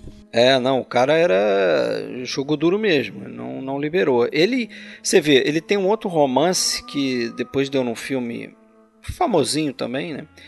Que é aquele filme com Anthony Hopkins, Retorno a Howard's End, é dele também, né? Ele, é Uma Janela para o Amor também é um livro dele. E acho que só você vê, só foram feitos esses filmes depois da morte dele, né? São filmes da década de 90. Cara, é, 80, 90 ali teve uma onda de filmes com, com, com temática na Índia, né? Ambiente na Índia, é um, é um, é um ciclo quase ali, a partir de começando talvez pelo Gandhi, 82, é, e tem outros, até você vê que nessa época também teve o, o 007 contra Octopus, ah, é. tem cena na Índia, e, e alguns outros. Popular, né, fazer filme ali. Por que, que eu disse que o filme me pegou de surpresa? Porque eu acho que o filme vai numa linha de um. Eu, pelo menos, achei que ia ser um filme bastante levinho, né? Verdade, uma... eu tive essa mesma impressão também. Você teve também? Então, uma, tive também, não, uma viagem à Índia, que legal, uma coisa exótica e tal. E de repente tem aquela história do. Da caverna. Da caverna da e caverna. ela acusar o cara que é. Pô, parece tão legal aquele. aquele pois é. indiano é. acusar o cara de, de tentativa de estupro. Ah, mas tem uma coisa também, né? Me desculpa. A gente não vê ela acusando. A gente não, não vê gente... ela acusando. É.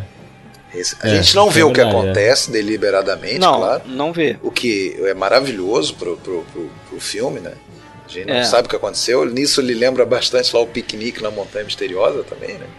A gente não, Eu não vi ainda. A gente não sabe o que aconteceu. E a gente não vê o que aconteceu com ela. A gente vê ela toda machucada. Ela, ela se... sai, né? Ela, ela sai correndo, ladeira abaixo. Eu acho que nessa cena aí, cara, eu acho que nessa cena aí, mais do que esconder, ele faz, na verdade, um jogo ali de, de, de edição que te deixa meio confuso, assim. E depois eu fico, é, tipo... Eu acho que quando tu tá assistindo o filme, tu fica realmente pensando, pô, será que ele fez isso, cara? Porque o cara não deu indício. Não tem nenhum porque, perfil, né, cara? É. É, é, é, ele é até. Os ingleses ali falam de uma agressividade é, inerente ao povo indiano que tu não, tu não vê, né? O, o indiano, acho que, que acho que quem representa esse esse indiano no filme é o personagem do, do Aziz ali. É, o Victor E ele é um cara até ele é um cara até descaracterizado, ele não usa as roupas típicas indianas, ele é um cara que usa as roupas inglesas. Tem aquela cena lá que o cara tá tomando banho, esquece da, da presilha pra gola ali. É. Ele tira a presilha dele e dá pro cara que é inglês, assim. É, ele é um ele- cara ele completamente tá um- descaracterizado. Um cara, um meio Ele- termo ali, né? Ele tá, É, ele, ele, ele quer ser tá entre os dois mundos ali. É, ele quer ser aceito. E aí, eu confesso pra vocês que ali naquele eu pensei, pô, será que é isso que vai virar um filme então? Tipo, será que, eles, será que aconteceu realmente algo? Eles vão esconder esse fato? E aí eu. E aí porque- eu não gosto muito disso, sabe por quê? Porque daí tu fica muito interessado no final do filme. E o que eu gosto mesmo é de curtir o caminho até lá. Então. Mas aí, quando acontece realmente, tu vê que né, não deu nada e que foi só um jogo de câmeras. É, assim. po- é porque também. Primeiro me lembrou um pouco. eh, um pouquinho do malabarismo que eles fizeram nesse A Cartas de Madeline, que você não viu, porque eles também Não vi, escondem o, pois é. o, o que, que, o que aconteceu realmente. Mas aqui, essa coisa de. Se eu entendi direito, você quis dizer, quer dizer, parece que desvia o foco pra gente ficar querendo saber se aconteceu ou não aconteceu. É, meio confusão, né? Tu fica meio confuso. Eu acho aqui que aqui tem uma grande desculpa por trás disso tudo, que eu acho essa questão do, da relação, como o Alexandre já falou antes, a relação entre o indiano e o inglês. Uhum. Né? Porque tem uma tensão. Acho que esse nesse- é o grande tema do filme. não É o grande menor tema do dúvida. filme. Sim. Tem uma tensão no personagem lá desse Victor, do, ator, né? O Victor Banerjee, que é o Dr. Aziz, que é, é, é- é saber se ele pode se relacionar com o inglês. Eu acho que esse é o, ce- é o centro do livro do, do Forster, pelo que eu andei Uhum. lendo. A intenção dele era discutir essa relação. E, e o livro até termina diferente do filme, porque o filme termina mais num, num clima pra cima, tipo Hollywood. Os dois amigos Sim. se encontram, né? O personagem do Victor Banerjee e do Edward Fox, que é o do professor Fica- inglês e É, tal. Fica tudo zerado entre eles. Fica tudo certinho. zerado, mas eles não né, se encontram e depois nunca mais vão se ver. Mas no livro, a questão do, do Forster era justamente essa. Será que os ingleses e os indianos estão preparados para conviver? Essa era a grande questão do, do coisa, né? Uhum. Eu acho que esse, esse lance do estupro, ou, ou se aconteceu ou não aconteceu, e esse problema de, né, que é criado ali em torno daquilo ali, que movimenta os indianos naquele, naquele, naquela sequência do tribunal e tal, isso é uma coisa que o Forster tinha visto quando ele estava saindo da Índia. Ele fez uma visita à Índia. Quando ele estava de saída, ele viu um caso semelhante que acabou gerando na história principal desse filme, que é ele viu o caso de uma mulher que inglesa que chegou a, a, a fazer acusação a algumas pessoas de ter sido roubada é, numa viagem de, de- de trem. Ela teria sido drogada e roubada numa viagem de trem. Não, não teve estupro, não teve nada nesse sentido. Mas isso chegou até o, o gabinete lá do, do vice-rei da região. E nesse momento ela também voltou atrás. Ela falou: não, não aconteceu nada, eu me equivoquei. Sei lá, achei o que, eu, Então. o que achei que tinha roubado. Olha, olha, olha só, cara. me- Até. Deixa eu te interromper, não sei se você já concluiu tua, tua ideia. Não, não, pode falar. É. É, quando você falou é, do- no, no início ali que eu, que eu meio que, que intervi, né? É, é, o, assim, a gente não fica seguro do que aconteceu e como a gente sabe isso, de certa forma, a gente já sabe desde o início, né? Que, que o filme trata muito sobre o choque cultural, né? E sobre preconceito. A gente pensa hoje, assim, é complicado até de entender, né? como que um país coloniza, como que um império coloniza um país como a Índia, né, que não é um país pequeno nem nada, uma cultura milenar, tudo mais, vai lá para dentro e, e, e busca uma segregação, né, É, e, e não talvez um, uma algum tipo de, de, de relação com o povo que está instalado lá, né. E isso está muito claro. Então, o, o- o- será realmente que em algum momento ela acusou ele? Ou será que ela foi induzida pela turba? Porque, veja bem, olha que interessante, a gente aqui, né, apenas como espectador do filme, naturalmente a gente não, não, não sabe a verdade dos fatos, da ficção. Né? Mas a gente, você me acabou de falar de estupro. estupro você, você considera uma grande probabilidade de ter acontecido um estupro. Assim como todas não. as pessoas naquele julgamento, algumas ah, chegam sim. a ter certeza. O que eu quero não, dizer é o seguinte: como, a... que, como que o, o, a história brinca com, com os nossos próprios preconceitos ao analisar as possibilidades daquilo lá. Né? O, a gente não viu nada acontecer. Não, é, mas eu acho que a acusação o personagem... que é tribunal é essa, né? Sim, mas, eu, é. mas só que é um tribunal. É um, só que é um tribunal muito mais político do que qualquer coisa, né? E, e, você, e, e a gente não, não tem nenhuma confiança de que aquela acusação foi sequer verdadeira. Não, você não sabe ela estava transtornada. Se, ela você não sabe nem se, se isso pode ter acontecido com o guia, porque tinha um outro guia. Exato, isso passa pela nossa cabeça também. Sim, com é. certeza. E o cara tá lá parado, né? Uma cara? coisa, é, uma coisa é tá certa, né? Ela está se comportando de uma maneira muito estranha, desde o momento que sobe ali uhum. para aquele ponto mais alto, só ela, o Aziz e o guia. Ela entra naquela caverna, não se sabe por que ela entra e muda o clima fica meio ali, né? escondido. Ali já muda. Ele, ele tá procurando por ela e ela vê que ele tá ali passando pela entrada, ameaçando entrar ali, ela se esconde, apaga, apaga o fósforo que está iluminando, quer dizer, ela, ela quer se esconder por alguma razão. É estranho o que está acontecendo com ela. Né? É estranho. Ela entra num, num é transe. Sim, cara. É, alguma coisa desse Porque tipo. bem no começo do filme também, Alexandre, ela olha aquelas cavernas e a maneira como aquilo é mostrado já, já, já dá a entender alguma, alguma coisa meio misteriosa. Já antecipa, uma coisa meio... já antecipa alguma coisa. É. Ah, e tem todo. Tem um personagem do Prof, Professor Godbowl lá do Alec Guinness. Que eu demorei para reconhecer que era o Alec Guinness. é, não tá, reconheci tá, de cara, velho. Ele tá bastante diferente ali, né? Ele tá, não, cara. Puta. Ele achava que não dava para interpretar o papel, tinha que ser um indiano e tal. Mas acabou mas, aceitando. É, mas, mas ele tem umas tiradas também que, né, quando. Acho que tem um momento lá que falam da caverna, ele ele fala algo. Desconversada. Tá uma desconversada. Não, tá interessante, ele... é. Ele não. parece que não é. tá nem aí pra aquilo ali. Ah, interessante, não mas tá nem aí. tanto, né? Ele, não tá, ele parece que às vezes não tá nem aí pras coisas e. Mas daqui a pouco ele solta uma tirada nessa linha do destino, né? Tem um momento lá que ele fala com o personagem do professor lá do Edward Fox.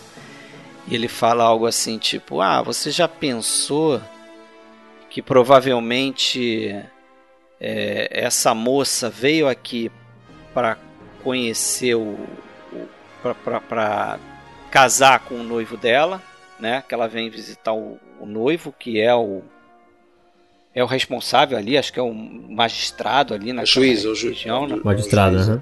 é um juiz e mas na verdade ela tinha que passar por isso, esse problema na caverna, não sei o que, para conhecer você e para no final você casar com ela. o personagem do Godbowl fala isso, né? Que eles falam uns negócios misteriosos assim, e no fim acaba que ele casa não com ela, mas ele casa com a filha da, da Miss Moore. Que? Ou seja, de, cer de certa forma está vinculado com a história dessa mulher. Não, mas quem casa é, é o Fielding, né? Fielding. Fielding. O, o Fielding, é isso, o professor. Ah, tá, entendi. Então, mas o Godbowl fala sim. pro Fielding. Sim, sim, sim. Entendeu? Que, aliás, é a esposa, a quinta esposa do David Lean, aquela... Isso. É. E, cara, eu não sei se vocês tiveram essa impressão também, mas o, o, o caráter do personagem do Alec Guinness, do God Bowl ali, ele tem uma... Como é que eu vou dizer? Acho que uma personalidade, um caráter meio, meio duvidoso. Sim. É um cara que eu não, eu não tenho essa segurança. E aí tem aquela, aquela cena em que a Mrs. Moore tá voltando lá no navio, porque ela é contra o julgamento do Aziz e tal. E aí ela tá no trem ali e ela vê ele. Ele se despede dela, né? Ele sabe que ela vai é... morrer. É, e eu não sei o que é aquilo ali, cara. Se é uma despedida, se é o que que porra que é aquilo ali, é, cara. É isso que eu falo, é, é misterioso, é meio... Muito, cara. Ele, ele faz um sinal assim como se estivesse, tipo, não sei. Jogando alguma coisa. É, ou dando ela. uma extremoção pra ela, né? Tipo, pois ó, é, cara. É um personagem que você não estranho, volta. cara. É um personagem... E tipo, é tarde, assim da noite, assim. Ela parte quase que na madrugada e, e o cara tá, tá ali. Estação. Ele mora pois ali é, na estação, cara. vai entender. Né? Pois é. O cara é onipresente, pô.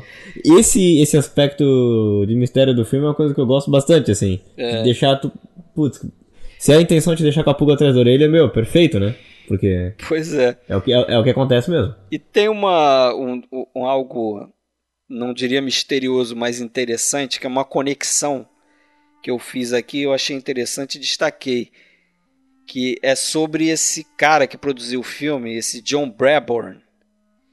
Que ele era genro, vejam só vocês, do Lord Mountbatten. Lembra dele? Lembro. Sim. O né? comandante do. Nosso barco, nossa comandante alma. do Nosso... Destroyer Kelly. E esse que inspirou o personagem do Noel Coward lá no Nosso Barco, Nossa Alma. Quer dizer, você tem um link entre o primeiro filme do David Lean. Que legal. E o último filme dele, né? Através desse John Braborn aí também. Sabe que o, o David Lean queria o Peter O'Toole para fazer o Field, né? O papel que acabou pro Edward Fox. E a Cilia, e a Cilia Johnson para fazer isso, a Isso, é legal, isso mesmo. Só que ela faleceu mais ou menos por essa época também. Talvez já estivesse doente, algo do tipo. E o, o, e o, o Victor Banerjee, ele era um ator do Satyajit Ray, né? Nessa época ele, tá, é, ele fez, fez, alguns os, filmes. Os Jogadores do Fracasso. E depois faria outro também, o é, Mas foi esse que o, que o David Lean acho que viu e gostou da interpretação dele. Ele tá bem no papel, cara, eu gosto. Sim, também. Essa Judy Davis, essa atriz que faz a, a dela, né? Acho que ela não decolou muito, não. Eu, eu achei ela extremamente diferente, cara. Eu, eu pensei, putz, a, a, a memória que eu tinha dela é completamente diferente. Achei ela antipática pra caramba. E ela era, como atriz, ela era, né, cara? Ela criou confusão com muitos diretores aí, com o David Lean era mole, né? Criar problema. Ela teve umas brigas sérias, assim. É, é. O pessoal ficou é, impressionado como ela tratava o David Lean. Teve um momento lá que parece que ela chegou a, a dizer na cara dele, tipo, porra, tu não consegue mais dirigir, tu tá velho, entendeu? Acho que até a carreira dela foi meio que afetada por isso, cara, porque depois o. Acho que alguns. famosos que ela fez aí, depois disso. Cara, ela eu andei pesquisando, mas assim, não anotei ah, nenhum para tá... trazer assim, porque. Ó, um que me vem à cabeça, que é dali que eu lembro dela, tá? Inclusive eu achei ela extremamente diferente nesse filme. Ah. Que ela tá com o olho verde, sei lá, azul nesse filme. E ela tá no Maridos e Esposas. Isso, do... isso. Ah, Acho que é o mais tá lembrado dela, é isso aí. É, e, e, ela tá muito diferente, e ela tá cara. No, eu... Ela tá no Barton Fink também, dos irmãos Coen. Ah, verdade. Eu acho que no Desconstruindo Harry ela também faz uma ponta do Woody Allen. Pode ser. Acho que ela faz também. Mas ela não placou muito bem não, né? Apesar de não, que não. acho que ela, ela concorreu ao Oscar, né? A Miss Moore ganhou, né? A, Peggy Ashcroft. A Pe é, é. Peggy Ashcroft.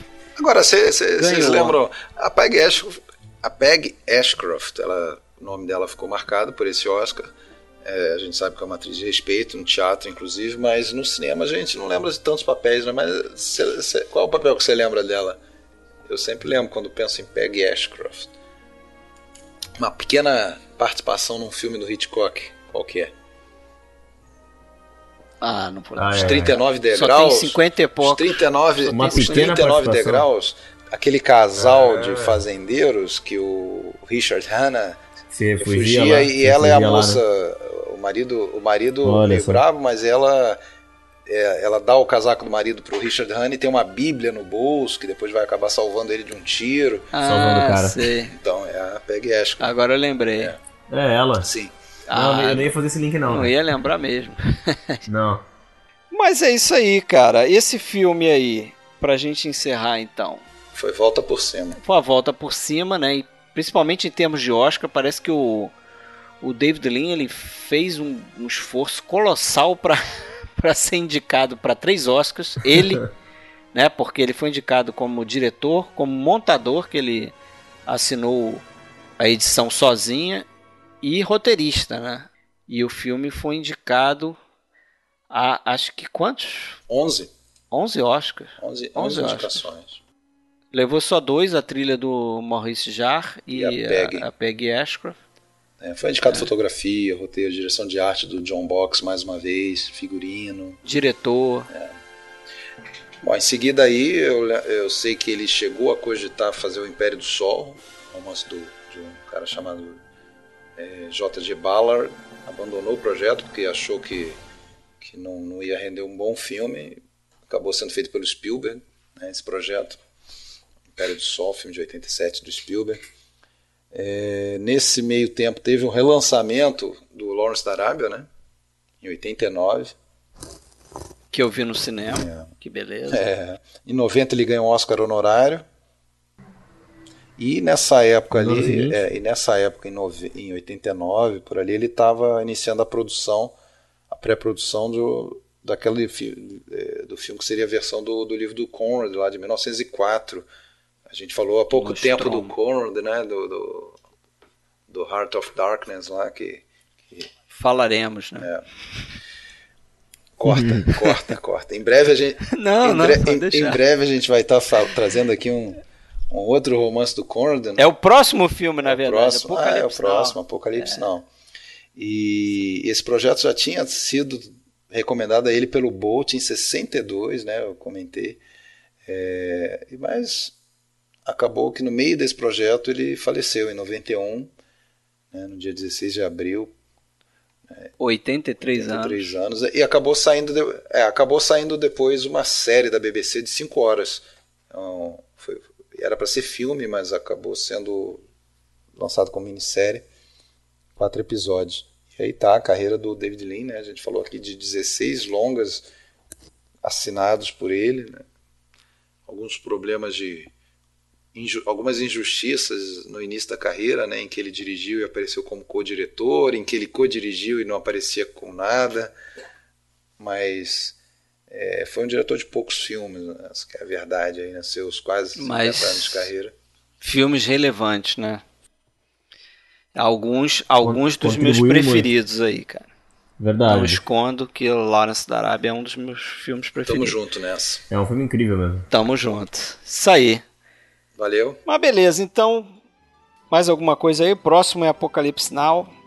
Vamos pra selva, sair da, da Índia. Exatamente. Vamos pra.